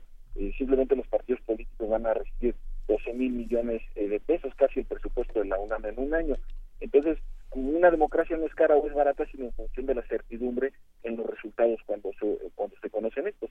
Eh, si le invierten todo ese dinero y de todas maneras hay incertidumbre, hay dinero sucio y hay trampa, bueno, como pasó en el Estado de México, en Coahuila, pues a mí me parece que, sí tenemos mucho que aprenderle a la democracia noruega, desde luego. Pues sí, vamos, vamos a seguir aprendiendo aquí entre todos. Te mandamos un gran abrazo, Javier Oliva. Mil gracias. Igualmente, gracias a ustedes, que tengan buen día. Y mientras seguimos discutiendo de cómo se hacen las elecciones, vamos a escuchar, y no, afortunadamente no es un anuncio que tengamos que poner a fuerza, es un regalo de la producción de Radio UNAM. Esto es la Biblioteca Digital de la Medicina Tradicional, una mini producción que esperemos disfruten.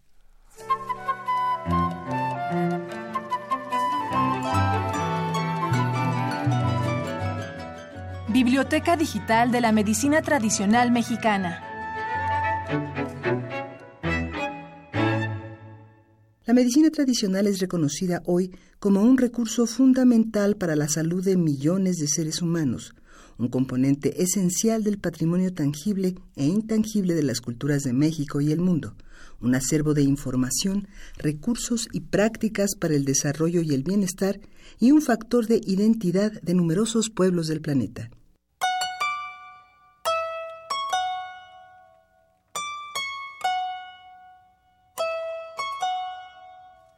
El doctor Roberto Campos Navarro, profesor de la Cátedra de Historia y Filosofía en la Facultad de Medicina de la UNAM, imparte una clase única donde involucra una gran variedad de hierbas medicinales, el pan puerco y los espíritus de untar y de tomar para dar una muestra de la terapéutica cultural de nuestro país.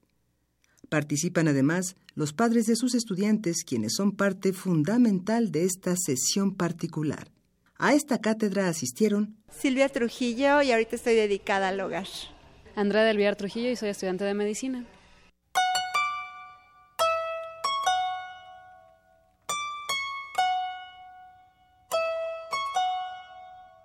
Bueno, yo estoy leyendo un libro en el que se llama La Reina Roja, en donde explica que Diego Velázquez, español por supuesto, llegó y terminó con todos los antecedentes que había antes de, que, de la conquista española.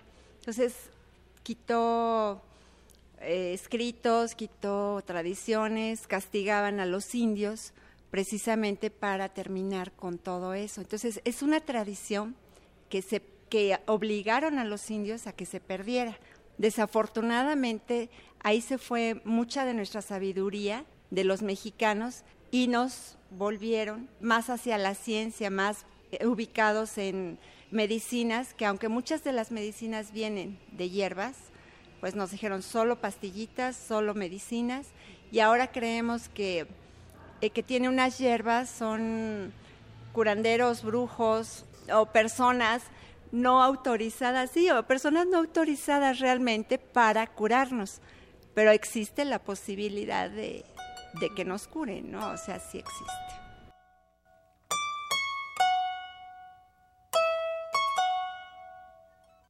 Bueno, este, primero, sí siento que el arbolaria sí funciona. Sí, hay bastantes cosas. Digo, el principio también de los medicamentos es que vienen de las plantas medicinales, de los extractos y todo eso. Y sí creo que sea, pues ya yo creo que considerar como una ciencia ya es algo más importante. Y pues sí, sí siento el funcionamiento, ¿no? Sí, sí hay una capacidad para, para que, por ejemplo, por, por eso mismo todavía sirven los chamanes, sirven esas personas y pues mucha gente sigue yendo a, ver a, estas personas y, y, a rescatarlos, ¿no? De muchas enfermedades.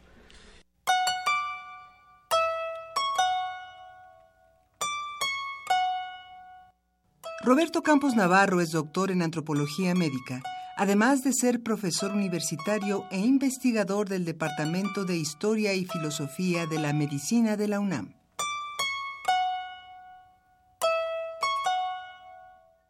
El remojo. Acción que se realiza cuando se obtiene un bien para compartirlo con los demás. Biblioteca Digital de la Medicina Tradicional Mexicana. El remojo consiste en ofrecer un regalo o una comida para evitar que se genere la envidia ya que ésta ocasionaría la pérdida del bien obtenido. Generalmente, la envidia se origina hacia una persona que sobresale del grupo por tener bienes materiales o una posición social privilegiada. El sentido simbólico es el de compartir con los demás, aun no siendo solicitado, parte del bien obtenido. Algunas veces se realiza con regalos y otras con formalismos del lenguaje tales como a sus órdenes, a su disposición.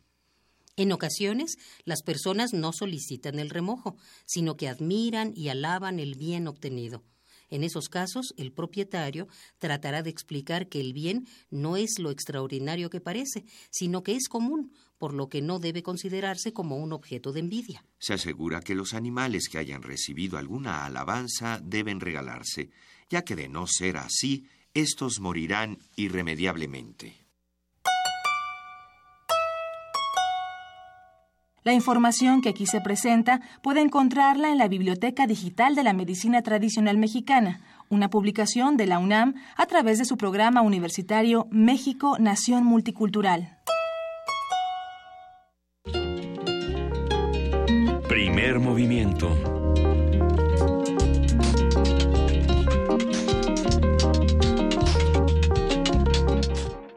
Son las 8 de la mañana con 56 minutos. Sí, sí te vimos, querida Frida Saldívar. No te preocupes. Desde así, es que estamos, hablando... apasionadamente de un libro de Mauricio Molina, que es un cuentista verdaderamente extraordinario. Sí, tenemos Y que ahora incursiona en la novela con Planetario. Vas a presentarlo, Luisa. Lo vamos a presentar al rato. Bernardo Esquinca y una servidora. Y bueno, por supuesto va a estar ahí Mauricio Molina. Y qué bonito es poderse sentar con, con los héroes literarios. Yo soy verdaderamente admiradora del trabajo de Mauricio Molina. Y sí, parece una novela cuento es que son estas construcciones como de tendedero, ¿no? ¿No? En, en, efecto. Lado oí el término y me pareció muy... Eh, muy claro, o sea, tú tienes varios cuentos mm. con un hilo conductor, o bueno, de collar si prefieres, más este, más eh, clasicista. Pero sí es novela, bueno, sí. Es, que este sí, es novela, pero a la vez un hilo conductor y personajes y, o sea, sí hay elementos de novela, pero todo aquello que en la novela de pronto sobra, que se, que se utiliza para unir un episodio con otro, eso se puede quitar y convertirlo en una novela que se cuenta en, en, a través de miradas y de escenas muy particulares. Eh, en, este libro, que a mí de verdad se los recomiendo muchísimo, Planetario de Mauricio Molina, publicado por Almadía, y que además lo vamos a presentar en el Péndulo de la Roma a las siete y media de la noche, para los que quieran estar con nosotros en esta parte que tiene un foro muy bonito. En un momento más les contamos dónde, nada más déjenme ver cómo se Bueno, tiene... Son nueve mujeres y por lo tanto son nueve planetas, pero la historia es del asesino. Es que no, es que no se las quiero contar pero sí, pues va a generar buena controversia de si esto, eh, desde dónde también estamos abordando temas tan difíciles para nuestro país, un país eh, que hemos dicho muchas veces claramente heteronormativo, eh, con muchos espacios de alerta de género, con muchos espacios donde el feminicidio ni siquiera se discute cuando tendría que ser una emergencia nacional. Pero bueno, eh, lo hemos hablado con Frida Guerrera en este mismo programa, lo hemos hablado con nuestros amigos del CIEG, con nuestras amigas del CIEG, y quizá desde la literatura también tenga un espacio importante, la visión también de los de los asesinos y de los que ejercen la violencia. Ya, no se los puedo contar. Está bueno. ¿Qué hacemos? Nos vamos todos en un rato al péndulo si nos gustan acompañar. Mauricio Molina, Bernardo Esquinca, Luisa Iglesias presentando Planetario del maravilloso precisamente Mauricio Molina, editado por Almadía, que además, ya nomás por no dejar, qué bonita portada tiene. Sí, editan muy bonito. A ver si le tomamos una foto a la ¿Es de portada. las de Magallanes? Mira. Esta no, no. Ya, este no. Según yo, este no es de. a ver, Pero lo- es esta idea que desarrolló eh, Alejandro Magallanes para Almadía de ponerle, de tener eh, la portada y luego la camisa. La camisita. La camisa tiene un soaje ahí que hace juego. Y siempre te puedes asomar por esta camisa y ver qué sucede. Bellísimos los libros que tiene Almadía. Acérquense a toda la colección porque además los nuevos títulos les van a encantar. Vamos a seguir hablando de libros, vamos a seguir hablando de noticias, vamos a seguir hablando de cultura y de todas esas cosas que nos hacen hacer comunidad, como por ejemplo los vecinos y conocernos los unos a los otros, después de la siguiente pausa. Quédense con nosotros. Primer movimiento. Hacemos comunidad.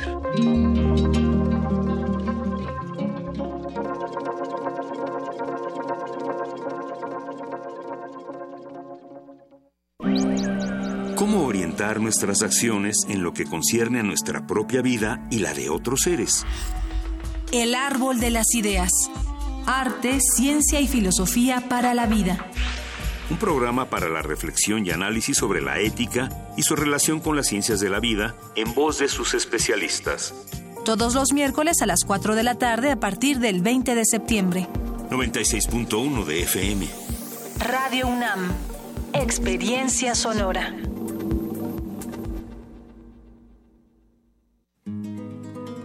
Visibilizar y escuchar es un primer paso para combatir la violencia de ser omitidas. Radio UNAM te invita al primer encuentro de mujeres en la guitarra clásica 2017.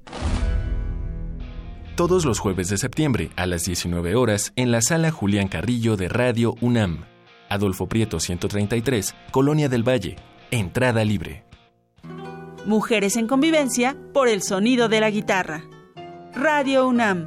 Experiencia sonora.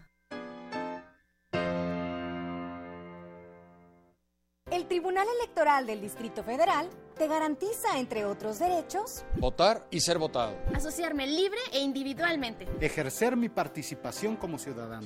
Para ello, el TEDF resuelve las controversias que plantean ciudadanos, candidatos independientes, partidos y asociaciones políticas, entre otros. Como ves, es una función que el TEDF realiza de manera permanente y para todos. Tribunal Electoral del Distrito Federal por la defensa de tus derechos político-electorales. La exposición Rufino Tamayo, el éxtasis del color, llega a sus últimos días. No deje de admirar la retrospectiva de este gran artista que reúne 50 obras, 34 del acervo del Museo de Arte Moderno, 13 piezas son de colecciones particulares y 3 del acervo del Museo Tamayo Arte Contemporáneo, 45 son pinturas al óleo, pastel y wash, 4 dibujos en grafito, carbón y sanguina y una mixografía. Rufino Tamayo, el éxtasis del color, se puede visitar en Museo de Arte Moderno Chapultepec, Ciudad de México. La creencia dicta que cualquier conjuro o maldición ejecutado después del atardecer aumenta su fuerza conforme se acerca a la medianoche. Para aumentar su sonido, Carpe Noctem. Sintonízalo ahora los viernes a las 0 horas por el 96.1 de FM. La noche es la mitad de la vida y es la mejor mitad. Radio 1.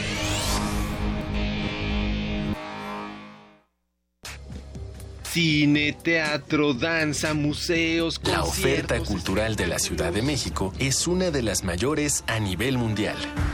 ¿Te gustaría planear un fin de semana inolvidable? Escaparate 961. La UNAM y la Ciudad de México en un solo lugar. Sintonízanos todos los viernes a las 3 y cuarto de la tarde. Y aprovecha todo lo que esta gran ciudad tiene para ofrecerte. Escaparate 961. Por el 96.1 de FM. Radio UNAM, experiencia sonora.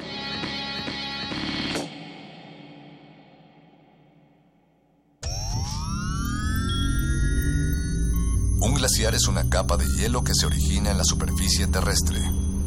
Su existencia es posible por la acumulación, compactación y recristalización de la nieve. Se sabe que cada glaciar contiene en su interior una historia musical que depende de su edad y su tamaño.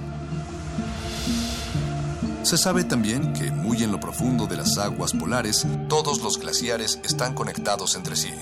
Glaciares, túneles infinitos para el fin del mundo.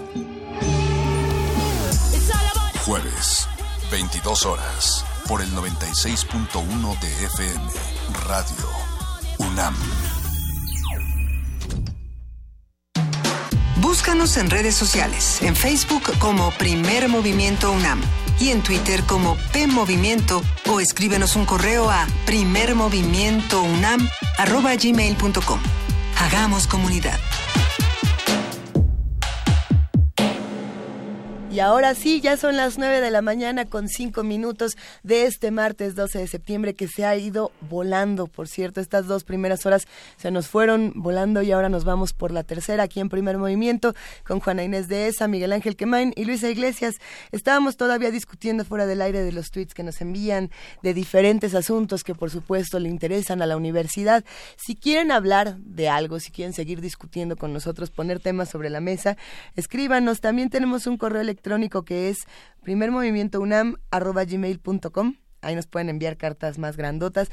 También nos pueden mandar postales sonoras. Ya no nos han mandado o sí tenemos no no tenemos postales sonoras. Sería bonito recibir más, sería bueno para saber qué escuchan en la calle, qué otras narrativas además de las que nosotros podemos ofrecer aquí en Radio UNAM, pues hagamos tratemos de hacer de verdad comunidad y de compartirlas. Pero bueno, Ana Inés, ¿estás lista? Estoy ¿Eh? lista. lista, Richard. Vámonos, pues.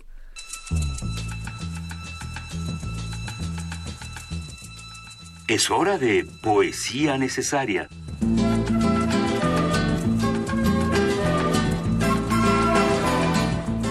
Entonces, ¿qué, Juan pues entonces me puse a buscar eh, poesía noruega y encontré eh, unos poemas que no son de un noruego, sino de José Luis García Herrera, pero que, pero que creo que crean una atmósfera que no sé si es una atmósfera noruega, pero sí podría ser la atmósfera de aquello que nos imaginamos que es eh, un fiordo, que es estos espacios, estas planicies llenas de hielo, llenas de frío y llenas de hombres que, pescan.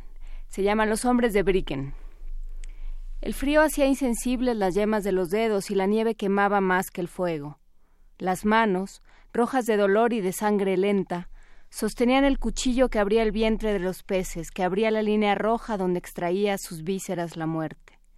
Los hombres de Briggen luchaban cada día contra las inclemencias del hielo y las espinas que se clavaban debajo de las uñas. Ni un grito salió de sus gargantas rudas, de sus bocas hechas para escupir vapor de alcohol con el aliento. El frío hacía insensible los dedos y los corazones. Y aunque la nieve quemaba más que el fuego, ellos sonreían con el cuchillo en alto, desnudo el torso, heladas las puntas de las barbas, contemplando en los salmones sus ojos inmóviles. Primer movimiento. Hacemos comunidad.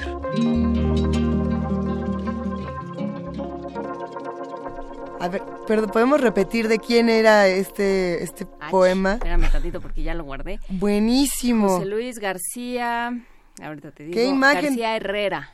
José Luis García Herrera. Sí, ahorita lo vamos a poner en redes, pero sí, la creación de atmósferas, el, el, frío que nos dio a todos, sentir las espinas debajo de, de las uñas, sentir las manos ateridas por el frío, todo esto lo, lo, puede hacer, por supuesto, un narrador, pero lo puede hacer también un poeta con, de manera enormemente eficaz. Sí, aquí la, la programación de, de Radio NAM, Jorge Arturo Brenner ha, hecho una, un seguimiento de Finlandia y que es muy ah, parecido. muy bueno. Es muy parecido a Noruega. Esa, eso que comenta Juan Inés, el hielo, este, cuando uno ha tenido el verdadero privilegio y la fortuna de estar en esos territorios y abrirse paso en estas, en estos barcos que rompen el hielo, no, no, yo creo que no, nunca en mi vida había conocido un sonido parecido a, a esa ruptura, a esa, a esa atomización de la nieve y del hielo, de los bloques de hielo que se licúan con estos transbordadores, que son el equivalente a nuestras estaciones de metro, pero que vas de un puerto a otro, de, una estación a otra, pasando por esa por esa parte. Sí, pero el metro, de, el metro también surca diferentes eh, dificultades, pero lo que estás mencionando es, es una atmósfera bellísima. el que apenas extiendes tu mano y si extiendes todo, lo largo de tu brazo en el invierno ya no lo puedes ver pero sí ves las luces de un café que, que, está lleno de cafés, pero también lleno de vodka. por ahí nos estaban preguntando que si no sabemos de dónde es Valander. Valander. Valander no es noruego, ¿verdad? Es danés. No, es sueco. Es sueco. Porque también tiene estas, estas, estas mismas atmósferas. De hecho, lo bonito de estas historias es... Que siempre se están muriendo de frío. Que siempre hace mucho frío. Ibsen, Strindberg, todo es así en el... Pero y además la madera, ¿no? Que es un, un, material muy teatral y que, bueno, fue la primera... La primera vez que se usó la luz eléctrica fue en un escenario de Strindberg. En una obra de Strindberg, que no me acuerdo si fue El Sueño lo, tendrás en alguna crónica o en algún lugar donde lo pudiéramos leer? Eso está buenísimo. Sí, el sueño está... Ah, justamente eh, la, obra de Berman donde está Julieta Gurrola. Eh, este, después del ensayo. Después del ensayo es, es, ensayo en el sueño. Bueno, buenísimo, buenísimo. A, partir de las elecciones en Noruega. Todo lo que despertó, ¿verdad? la virilidad de Noruega se prueba un hombre que ya sale de la adolescencia y se puede casar, es alguien que puede construir un sauna. Ándale. ¿Con sus manos? ¿Eh? Con sus manos. Si no lo construyes con tus manos, así está haya tecnología o no. La madera está tan finamente labrada y trabajada que solamente hay que pegar. Se dividen, de la caja y pegar. Se dividen entre los que construyen saunas y los que cuentan votos. ¿no? Qué, bonito sería. Con los papelitos así ya todos hechos como chicle. Bueno, pues ¿qué estamos haciendo nosotros con nuestras manos en nuestro país? ¿Qué nos toca hacer? Vamos a escuchar mientras definimos joyas de la fonoteca, estos regalos que nos hacen desde Fonoteca de Radio UNAM. Un abrazo para todos los que están por allá. Eh, vamos a escuchar este fragmento, Eric Fromm. Joyas de nuestra fonoteca. Radio UNAM.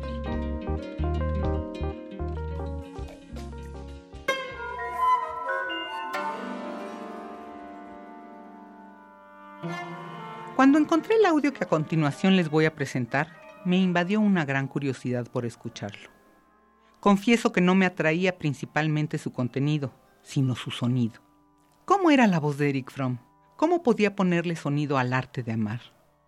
¿Cuántos de nuestros radioescuchas creyeron encontrar la clave después de leer el libro? Nos enseñó el amor de padre, de madre, el amor a uno mismo, el amor erótico y el amor a Dios. Nos invitó a amarnos, nos explicó que no era tan fácil amar. ¿Quiénes somos capaces de amar verdaderamente? Durante más de 20 años, Fromm vivió en México, se interesó por México y aprendió el español con un marcado acento. Formó a los primeros psicoanalistas de la Facultad de Medicina de la UNAM. Estudió el trabajo social con una comunidad campesina mexicana en el sur de la ciudad. Óiganlo. La libertad no es una cosa o una substancia es un estado de ánimo, una manera de ser en el proceso de vivir. Es diferente para cada persona, es diferente en cada momento de la vida de una persona. Y todo acto que debilita la vitalidad e integridad de la persona disminuye su libertad marginal. Y todo acto que lo fortalece la aumenta. Si un sentimiento se reprime, hay buenas razones para ello. Es porque la persona tiene miedo de estar consciente de este sentimiento. Si tiene miedo, naturalmente se resistirá a la concienciación de aquello que lo asusta, porque es una tendencia humana general querer evitar el miedo. Así que la resistencia es uno de los aspectos del concepto dinámico de la represión la transferencia es otro aspecto que es demasiado complicado para tratarse ahora. Joyas de nuestra fonoteca.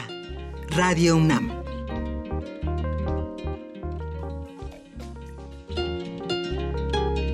Primer movimiento.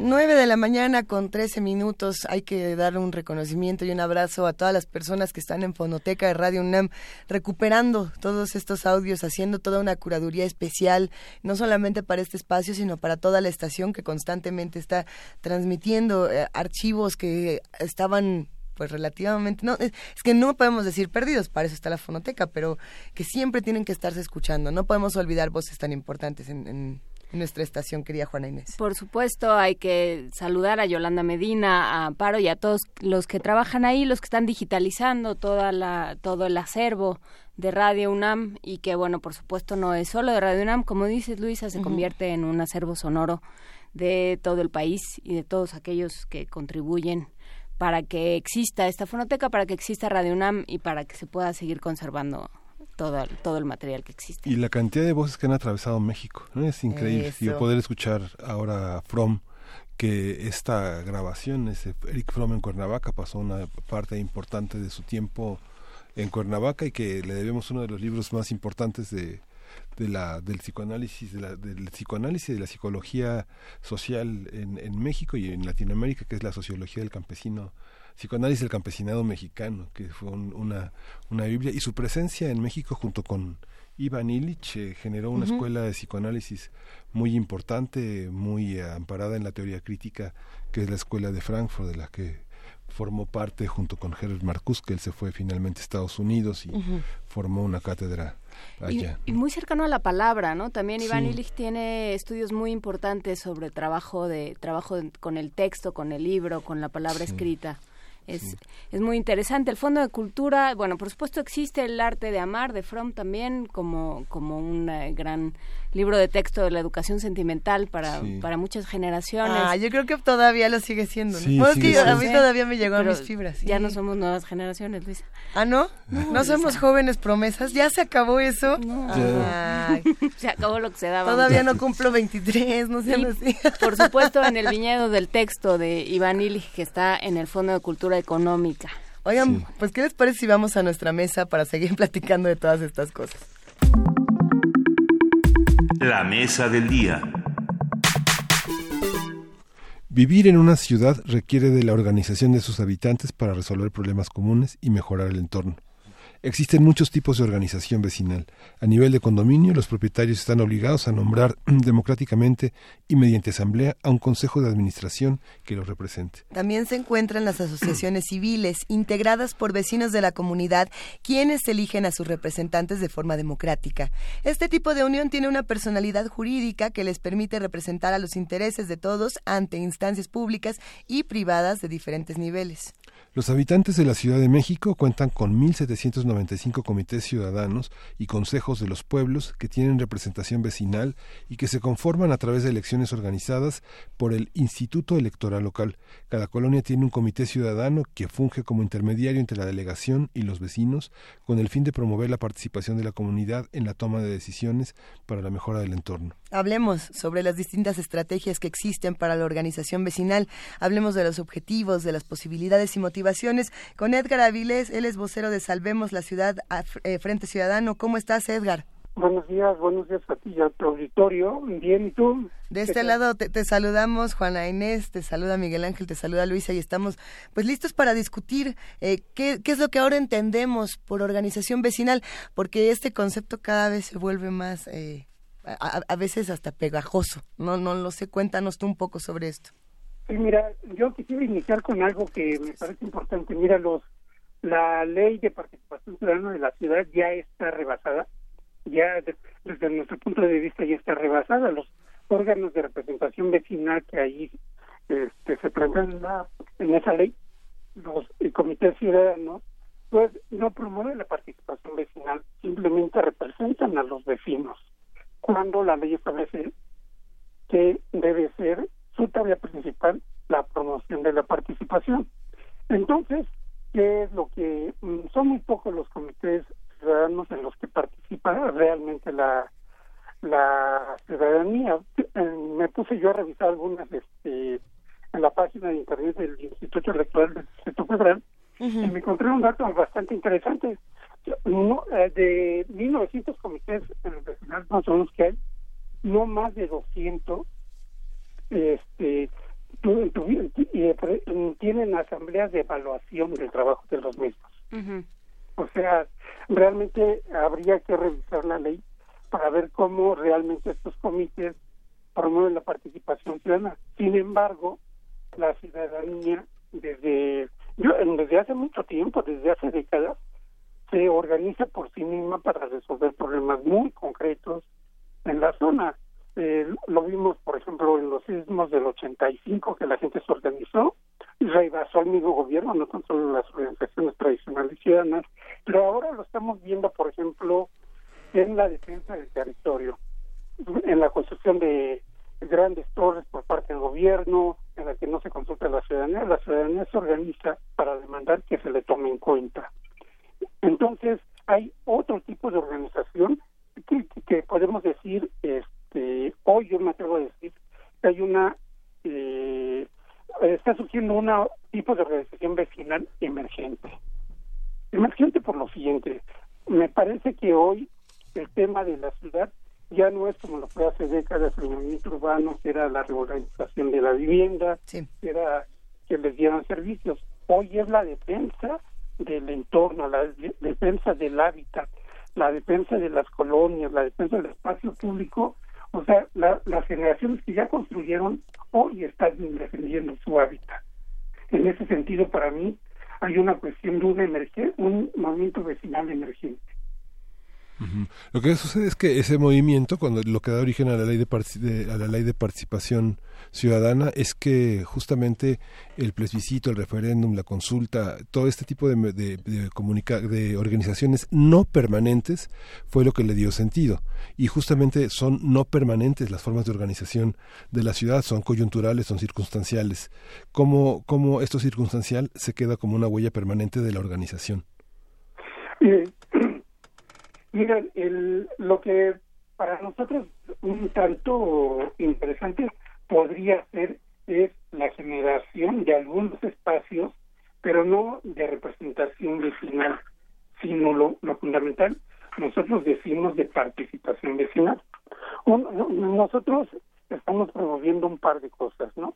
Un tema es, por ejemplo, que debería generarse un medio de comunicación hacia los vecinos para que los vecinos estén al día de lo que sucede en el entorno, en su, en su comunidad, y a la vez, y eso a la vez ayuda a generar eh, comunidad. Y otro, eh, algunos estamos imputando que haya casas vecinales.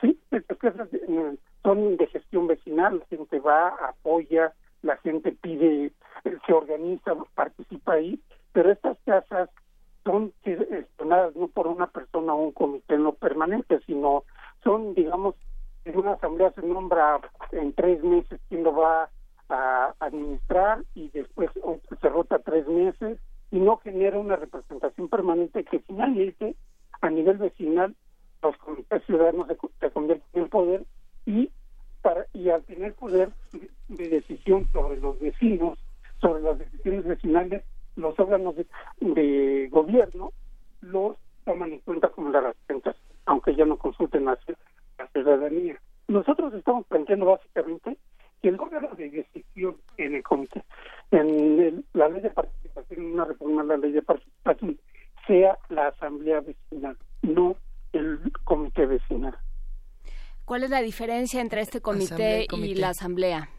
Ah, mira, la cuestión es, la, en la Asamblea nos plantea la ley que la Asamblea se convoca al conjunto de los a, los vecinos a una Asamblea a tomar decisiones sobre determinadas cuestiones, temas muy concretos. Y entonces esta en esa Asamblea nosotros creemos que ahí se nombra a las personas que van a ir a gestionar ese tema, que van a gestionar ese tema, regresan, informan y le dan seguimiento hasta que se termina. Y si vuelve a salir otro tema, se puede volver a reunir la asamblea. Aquí lo que, en el caso de los comités ciudadanos, los comités ciudadanos son electos cada tres años y el problema que tienen es que nunca convocan asambleas. Incluso es muy complicado porque, por ejemplo, aquí en la Roma Condesa, el porcentaje de votación que tuvieron para ser electos no fue de más de 4% en todas las, en las nueve colonias que hay aquí en la zona Roma Condesa. A ver, eh, la, la, línea está muy sucia. Vamos a, a, intentar una nueva, una nueva conexión. Edgar Avilés, por favor, para seguir hablando de estos temas que ya despertaron mucho interés en redes y que creo que son fundamentales para, para la vida de esta ciudad y de otras en el país. Hay, eh, mientras recuperamos esta comunicación con Edgar Aviles, creo que hay un tema y es eh, cómo, cómo nos organizamos no solamente de manera independiente, sino eh, en otras cosas que sí requieren de nuestra participación en, en las urnas. ¿no? Y me refiero, por ejemplo, a este presupuesto participativo del, del que mm, no creo que haya votado nadie y eso me parece frustrante porque estamos eh, buscando tener organizaciones vecinales, perseguimos tener muchos privilegios y también muchas responsabilidades, lo cual está muy bien, pero no votamos y no nos acercamos y no tenemos ni la menor idea de qué cosas están ocurriendo en nuestra colonia, en la calle de junto. No, no nos conocemos los unos a los otros y no estamos haciendo mucho por conocernos. Eh, pues justo, ¿no? Era la semana pasada que decíamos, ¿y quién votó? Sí, a ver, ¿quién, quién de todos salió a votar? Sí hubo participación, sobre todo en sectores muy populares. En colonias, muy populares hubo una gran participación. Pues Gustavo Madero, en la Gustavo Madero, en Tlalpan, en Tlalpan se ha buscado mucho hacerlo, pero es difícil, es difícil. A ver, eh, seguimos platicando con Edgar Avilés. Edgar, estábamos justo hablando fuera del aire, bueno, más bien dentro del aire, tú estabas fuera del aire, del asunto de, de las votaciones y de cómo todos tendríamos que estar participando eh, para generar estas organizaciones vecinales. ¿Cómo ves este asunto? Los que votan, los que no votan, la poca participación ciudadana. Mira, por ejemplo, yo te comento, cuando empezamos nosotros en el corredor Chapultepec a hacer asambleas para informar a la gente, aquí en la Roma, la primera que logramos hacer, eh, o sea, para dar una información general, fue de 70 personas.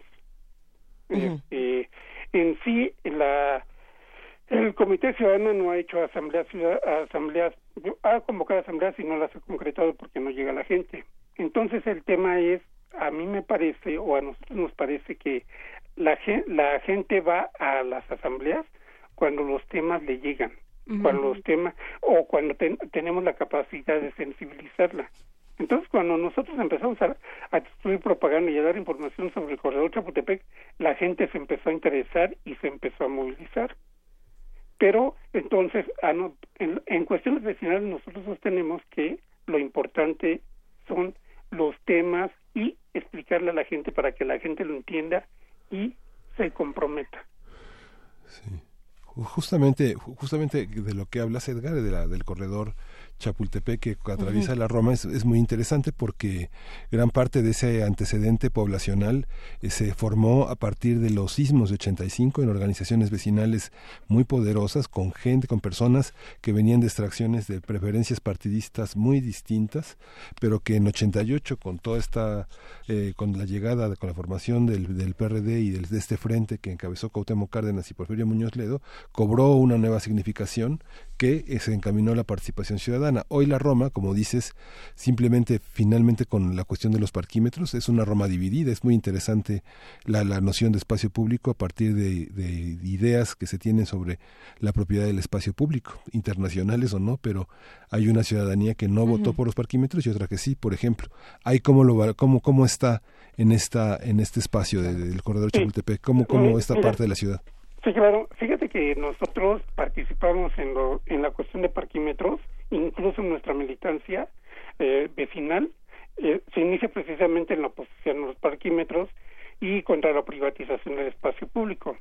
Lo interesante, para nosotros fue muy interesante que eh, globalmente hubiésemos ganado la consulta. El gobierno nos hizo ahí una este nos tuvo chueco porque nos convoca a una consulta, nos organizamos para ganar una consulta a los vecinos y después nos dice que instala parquímetros en aquellos lugares donde este donde ganó el sí. Pero, por ejemplo, este tipo de respuesta del gobierno de falta de respeto a la voluntad ciudadana es la que aleja la ciudadanía de la participación. Esto, esto es lo que lleva. Yo, yo considero que la Roma, en este sentido, hoy yo considero que la Roma no está polarizada por parquímetros, está dividida por la cuestión de parquímetros, pero este sería muy interesante revisar ahora qué opina la ciudadanía en lo que se refiere a parquímetros. Algunos, algunos decimos, por ejemplo, que las, que la, que los parquímetros vinieron a la zona a ser un elemento más de corrupción, por ejemplo. Sí, es un elemento más de corrupción en esta zona. Los parquímetros, los policías que vienen los parquímetros, los, este, que ponen los candados, son verdaderamente corruptos los señores. Entonces, la gente está muy molesta por eso. Entonces, sí hay que revisar un poquito las políticas, ah, sería muy interesante revisar las políticas del gobierno y qué revisa, y en concreto los parquímetros, qué opina la ciudadanía aquí sobre ellos. porque además la otra, los, eh, el, los recursos, ni siquiera se le pregunta a la gente en qué se invierten los recursos.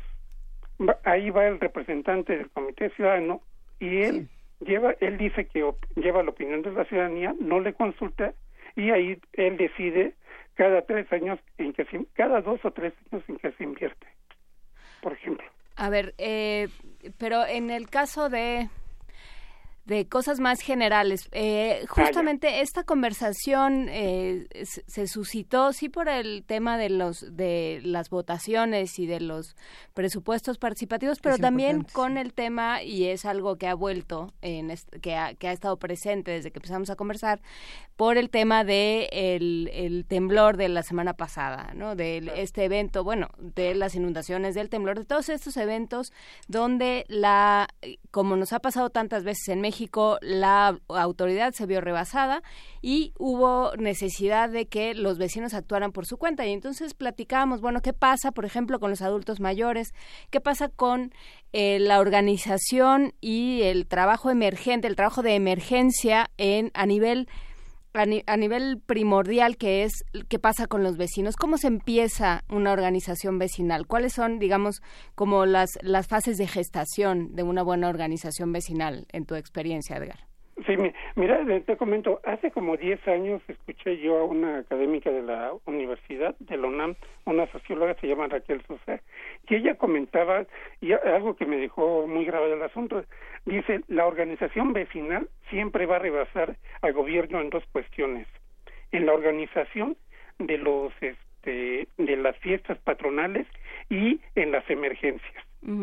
¿Sí? y ese y, a mí me llama mucho la atención y ella planteaba y en ese en ese sentido estoy de acuerdo dice la la gente se organiza para algo muy concreto pero además se organiza con la gente que conoce no el gobierno llega demasiado tarde llega de manera autoritaria no entiende cuál es la situación en cambio la gente se coordina con mayor eficacia.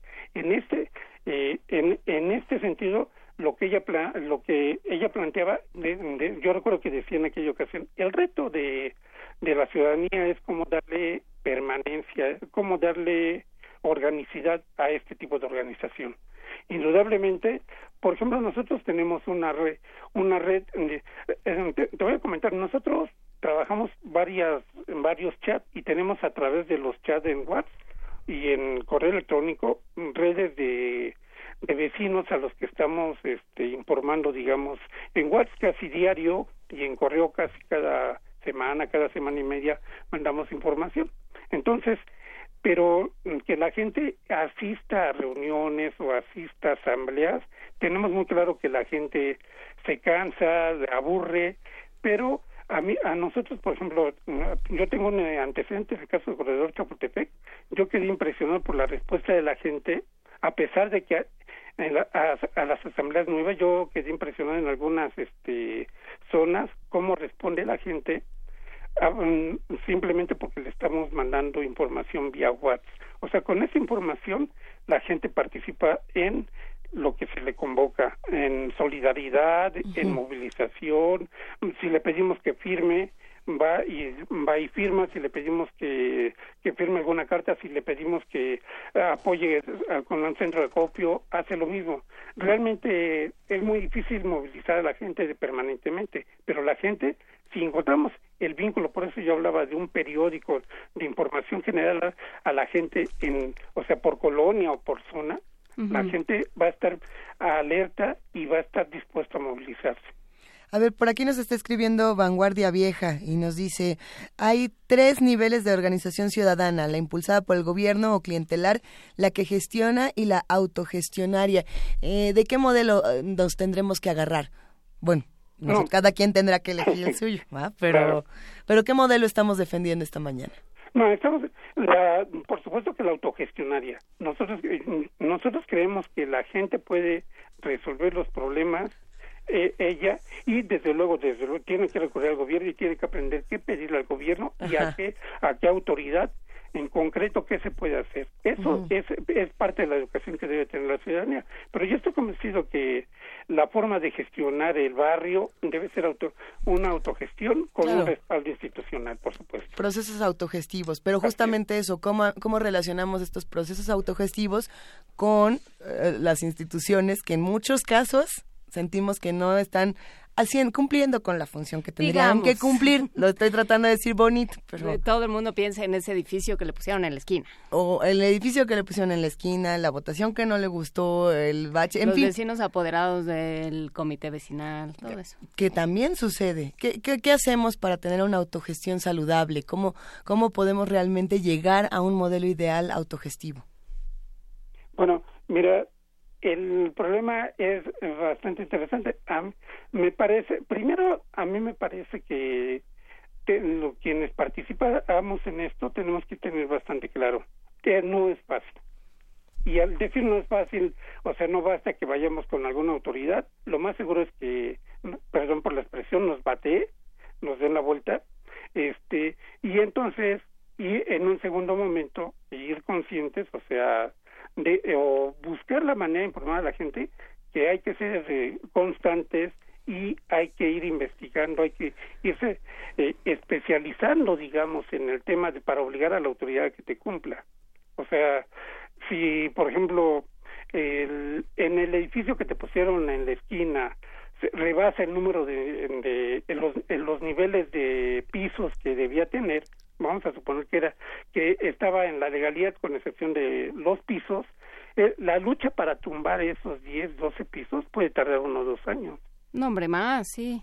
Sí, y en ese sentido, la lo- los vecinos debiéramos estar conscientes de que sí se puede y es una lucha, pero hay que te- hay que tener en cuenta, por ejemplo, que no es una lucha nada más de los de nosotros los vecinos que los tenemos al lado o los las cuadras vecinas, sino en general hay que buscar el respaldo de los movimientos que hay en la ciudad que con su experiencia y su solidaridad no, eh, apoyan y en verdad se va avanzando en esto de ir poniéndole un alto a este caos inmobiliario.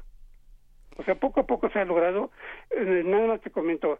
El año pasado nosotros queríamos que derrumba, que le tumbaran edificios, eh, pisos a varios edificios, nunca quisieron y este año ya empezaron.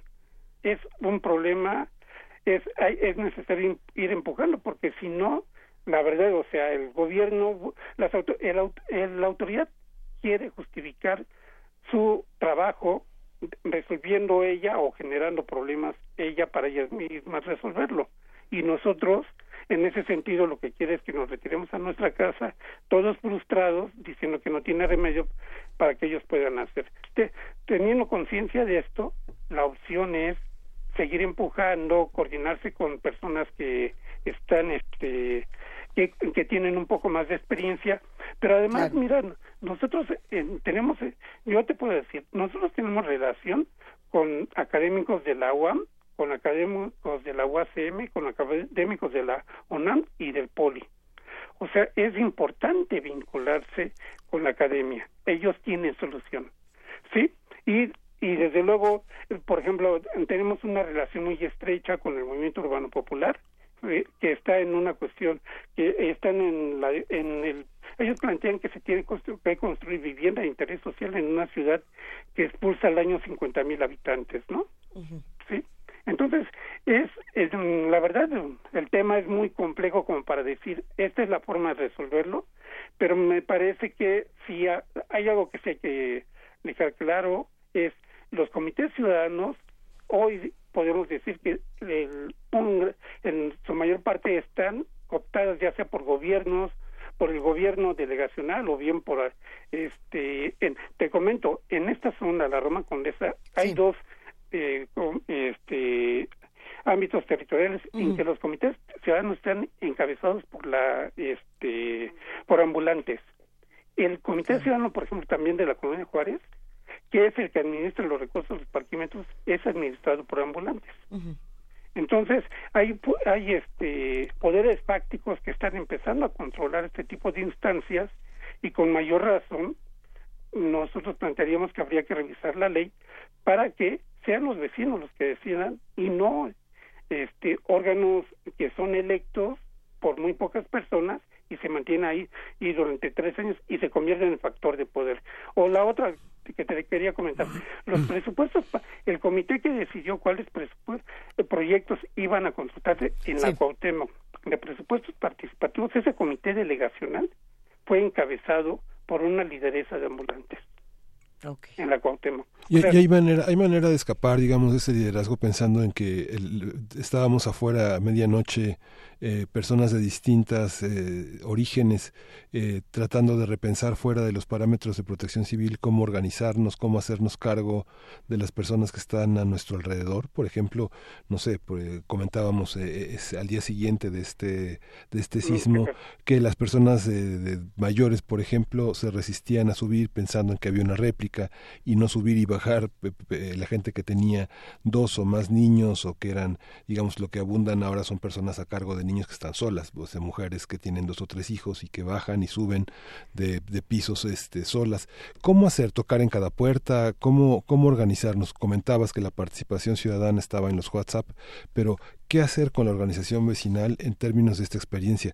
¿Pedirles a todos un número, que alguien lo coordine? ¿Cómo conseguir la credibilidad en un edificio sin someternos a la ley condominal ni a la ley de participación ciudadana? ¿Cómo lo hacemos las personas comunes y corrientes que habitamos, este, que estamos en el pie en pijama o sin pijama o con una sábana este, en la calle pensando cómo, cómo nos organizamos? ¿Qué, ¿Qué experiencias arrojamos de la política que siempre apesta un poco? ¿Cómo nos organizamos de una manera más humana? A partir de estas experiencias políticas? Sí, mira, este, no, eh, la experiencia que tenemos nosotros eh, eh, con los WARS es la siguiente. Los, en los son órganos más horizontales, son la gente, siempre y cuando no se censure lo que se escribe.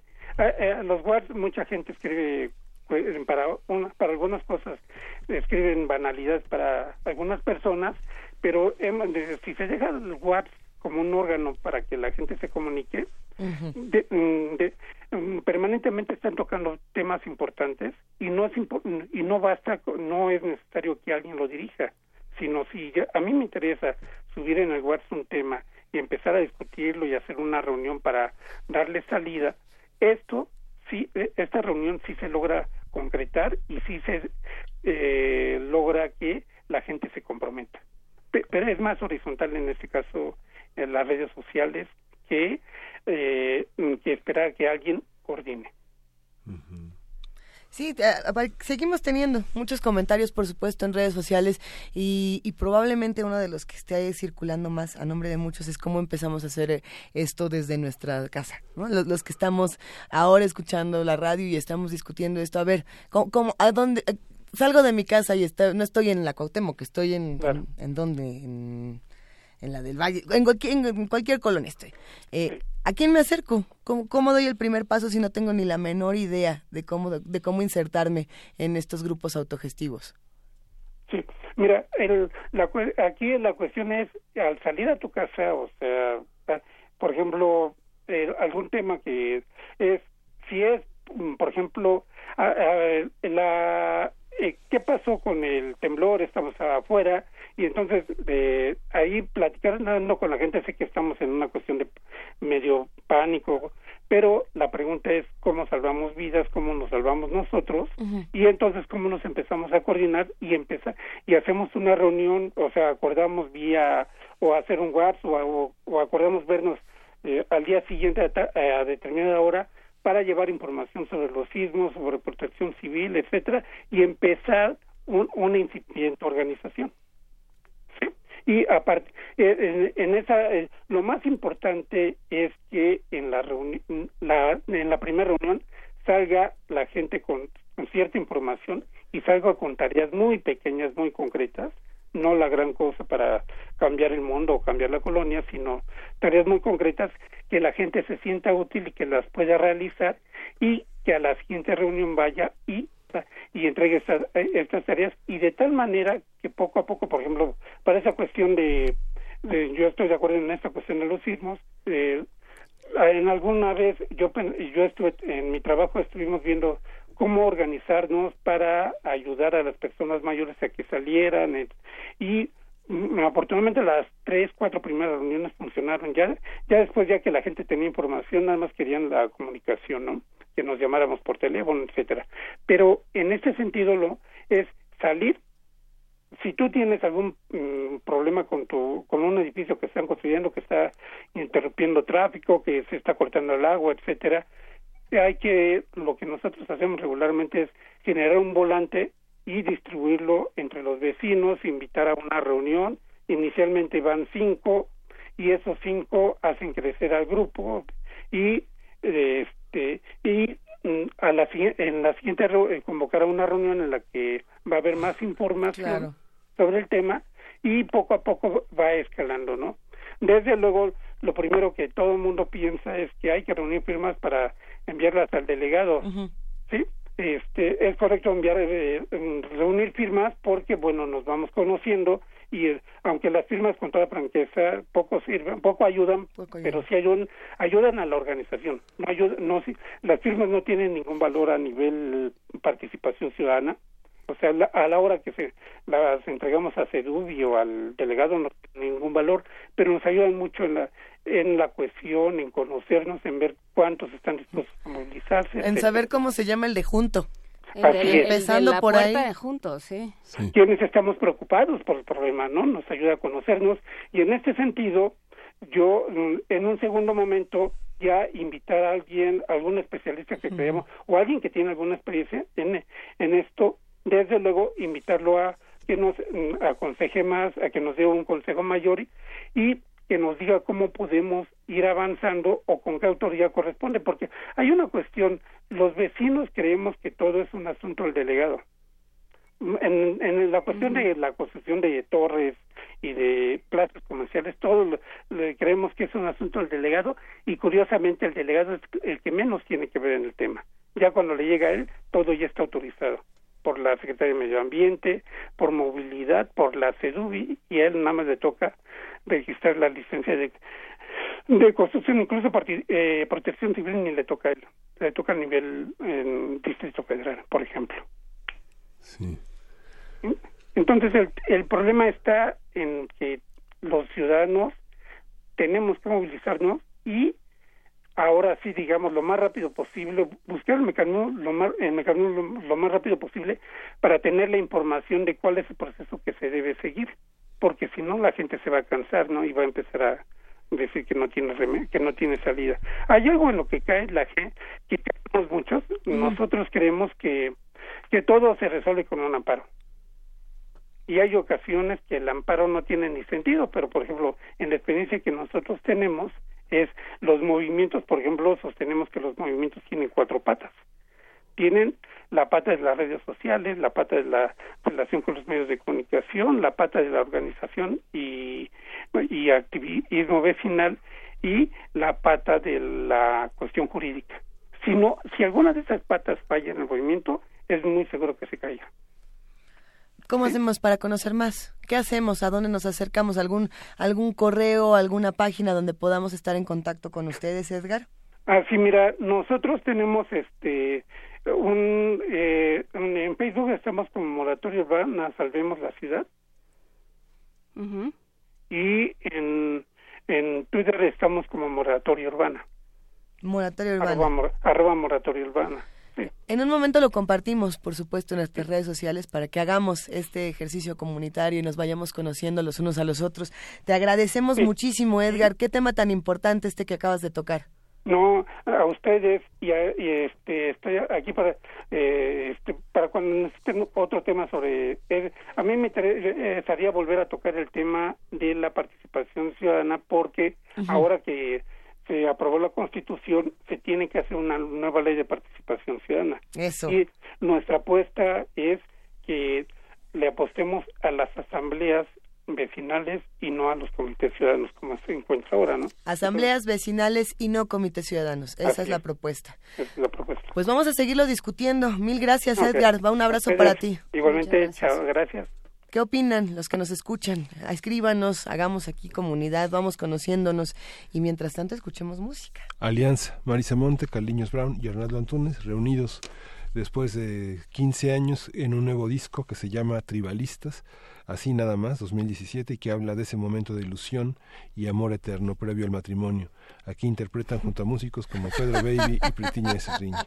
Sí, antes del matrimonio todo es posible. Después del matrimonio, todo es realidad. Y después del matrimonio, primer movimiento. Todo, todo, todo, todo, es realidad. Ya echen música. Alianza, alianza. Compártala con su vecino.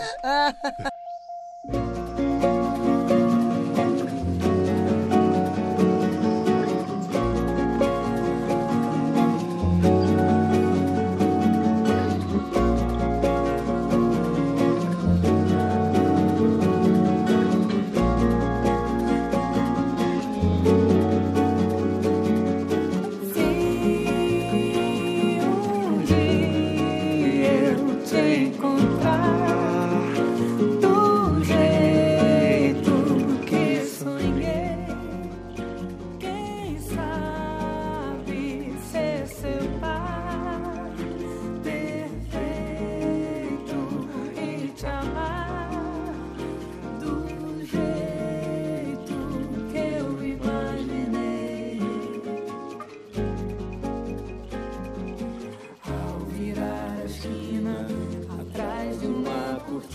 Movimiento.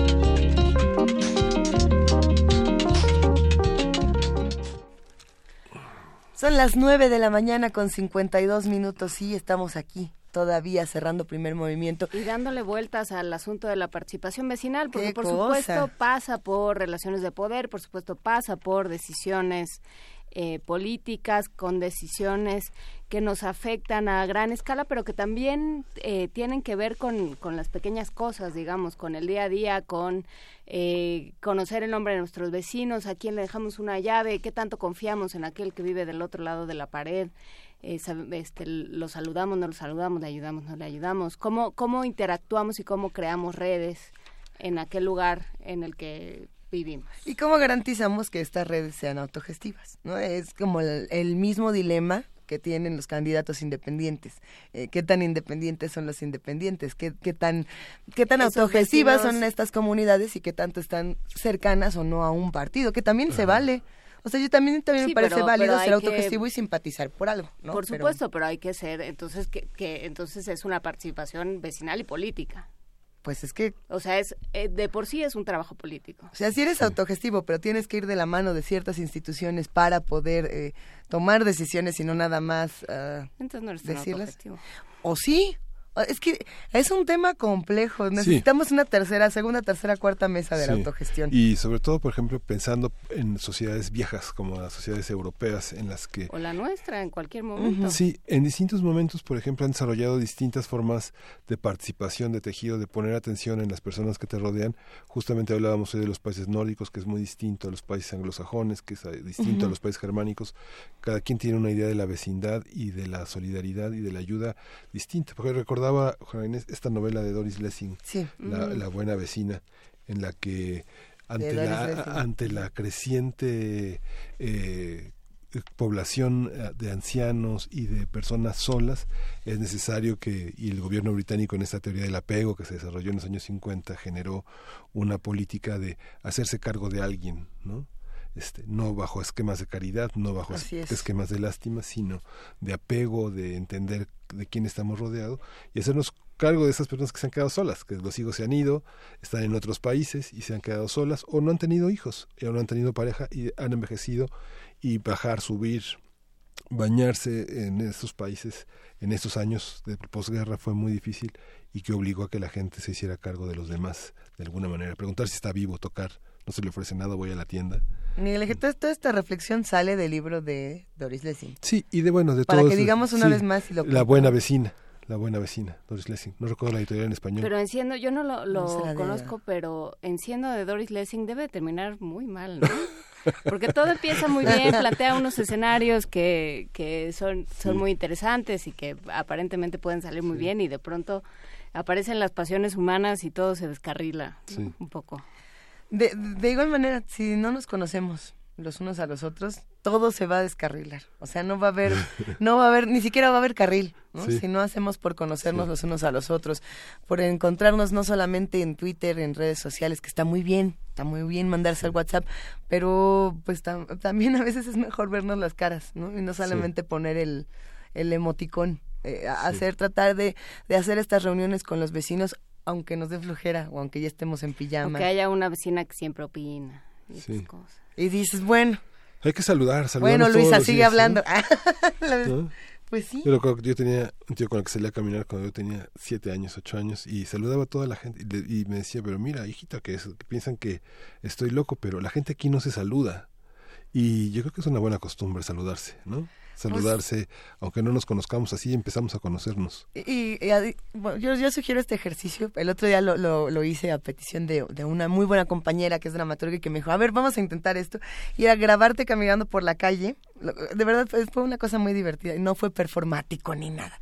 Vas grabando por la calle y vas saludando a las personas que tienes enfrente y vas viendo quiénes te contestan y quiénes no. Y la cantidad abrumadora de silencios que escuchas, de verdad te, pone en un estado pues, interesante. Yo tengo una hijita que es una, una máquina, una máquina de relaciones públicas y a todos les dice, hola, ¿cómo te llamas? ¿Cómo estás? ¿No? Y, y, les dice, ¿por qué no me contestas? Digo, hay gente que no contesta. Así, así son, así es la vida. Pero, ¿en la qué? A ver, es que nos está hablando Frida Saldívar, la, la productora, que, que, en la combi se saluda bastante. Pues, pues sí, Pues es que estás a una distancia en la que más te vale saludar, ¿no? En estos espacios cerrados. Que no, que no sea una obligación estar en un espacio cerrado. Sí, una cosa festiva de encontrarte con alguien, de reconocer los espacios que ocupamos en una colonia donde vivimos, o en el transporte, en las paradas de autobuses que abordamos todos los días. Salude usted, disfrute. Y bueno, pues nosotros ahora sí ya nos vamos con esta ¿Vamos reflexión. A saludar gente? Nos vamos a ir a saludar a los del programa que sigue y el que sigue y el que sigue, porque Radio UNAM tiene todavía muchísimo que ofrecerles esta mañana, esta tarde, y nosotros nos escuchamos mañana de 7 a 10 en el 860 de AM, en www.radiounam.unam.mx y en el 96.1 de FM, próximamente también en TV UNAM, ya lo saben, el 18 de septiembre. ¿Con qué nos despedimos? Con, eh, con, un, con una convocatoria a los jóvenes de brasileños que sacuden, que sacuden su tiempo con marchas, con protestas y con intentos de diálogo, luchar y vencer, luchar y vencer. Ahí está. De Marisa Monte, Carliños Brown, Arnaldo Antunes en la curaduría de Gastón García Marinozzi. Gracias, querida Juan Inés de esa. Gracias, querido Miguel Ángel Quemain. Gracias. gracias Esto fue Primer Movimiento. El mundo desde la universidad. líderes, líderes, líderes. líderes, líderes. Venha logo, não demore, estamos esperando você.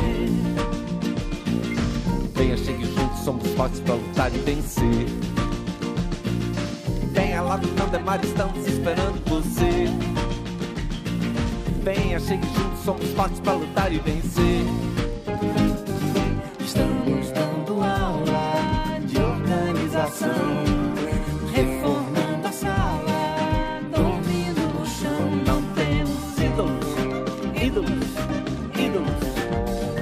Velhos ídolos, ídolos, ídolos. Somos emergência de revolução. Temos consciência e educação. Não temos símbolos, símbolos, símbolos. Os velhos símbolos, símbolos, símbolos. Venha logo, não demore, estamos esperando você. Somos fortes para lutar e vencer.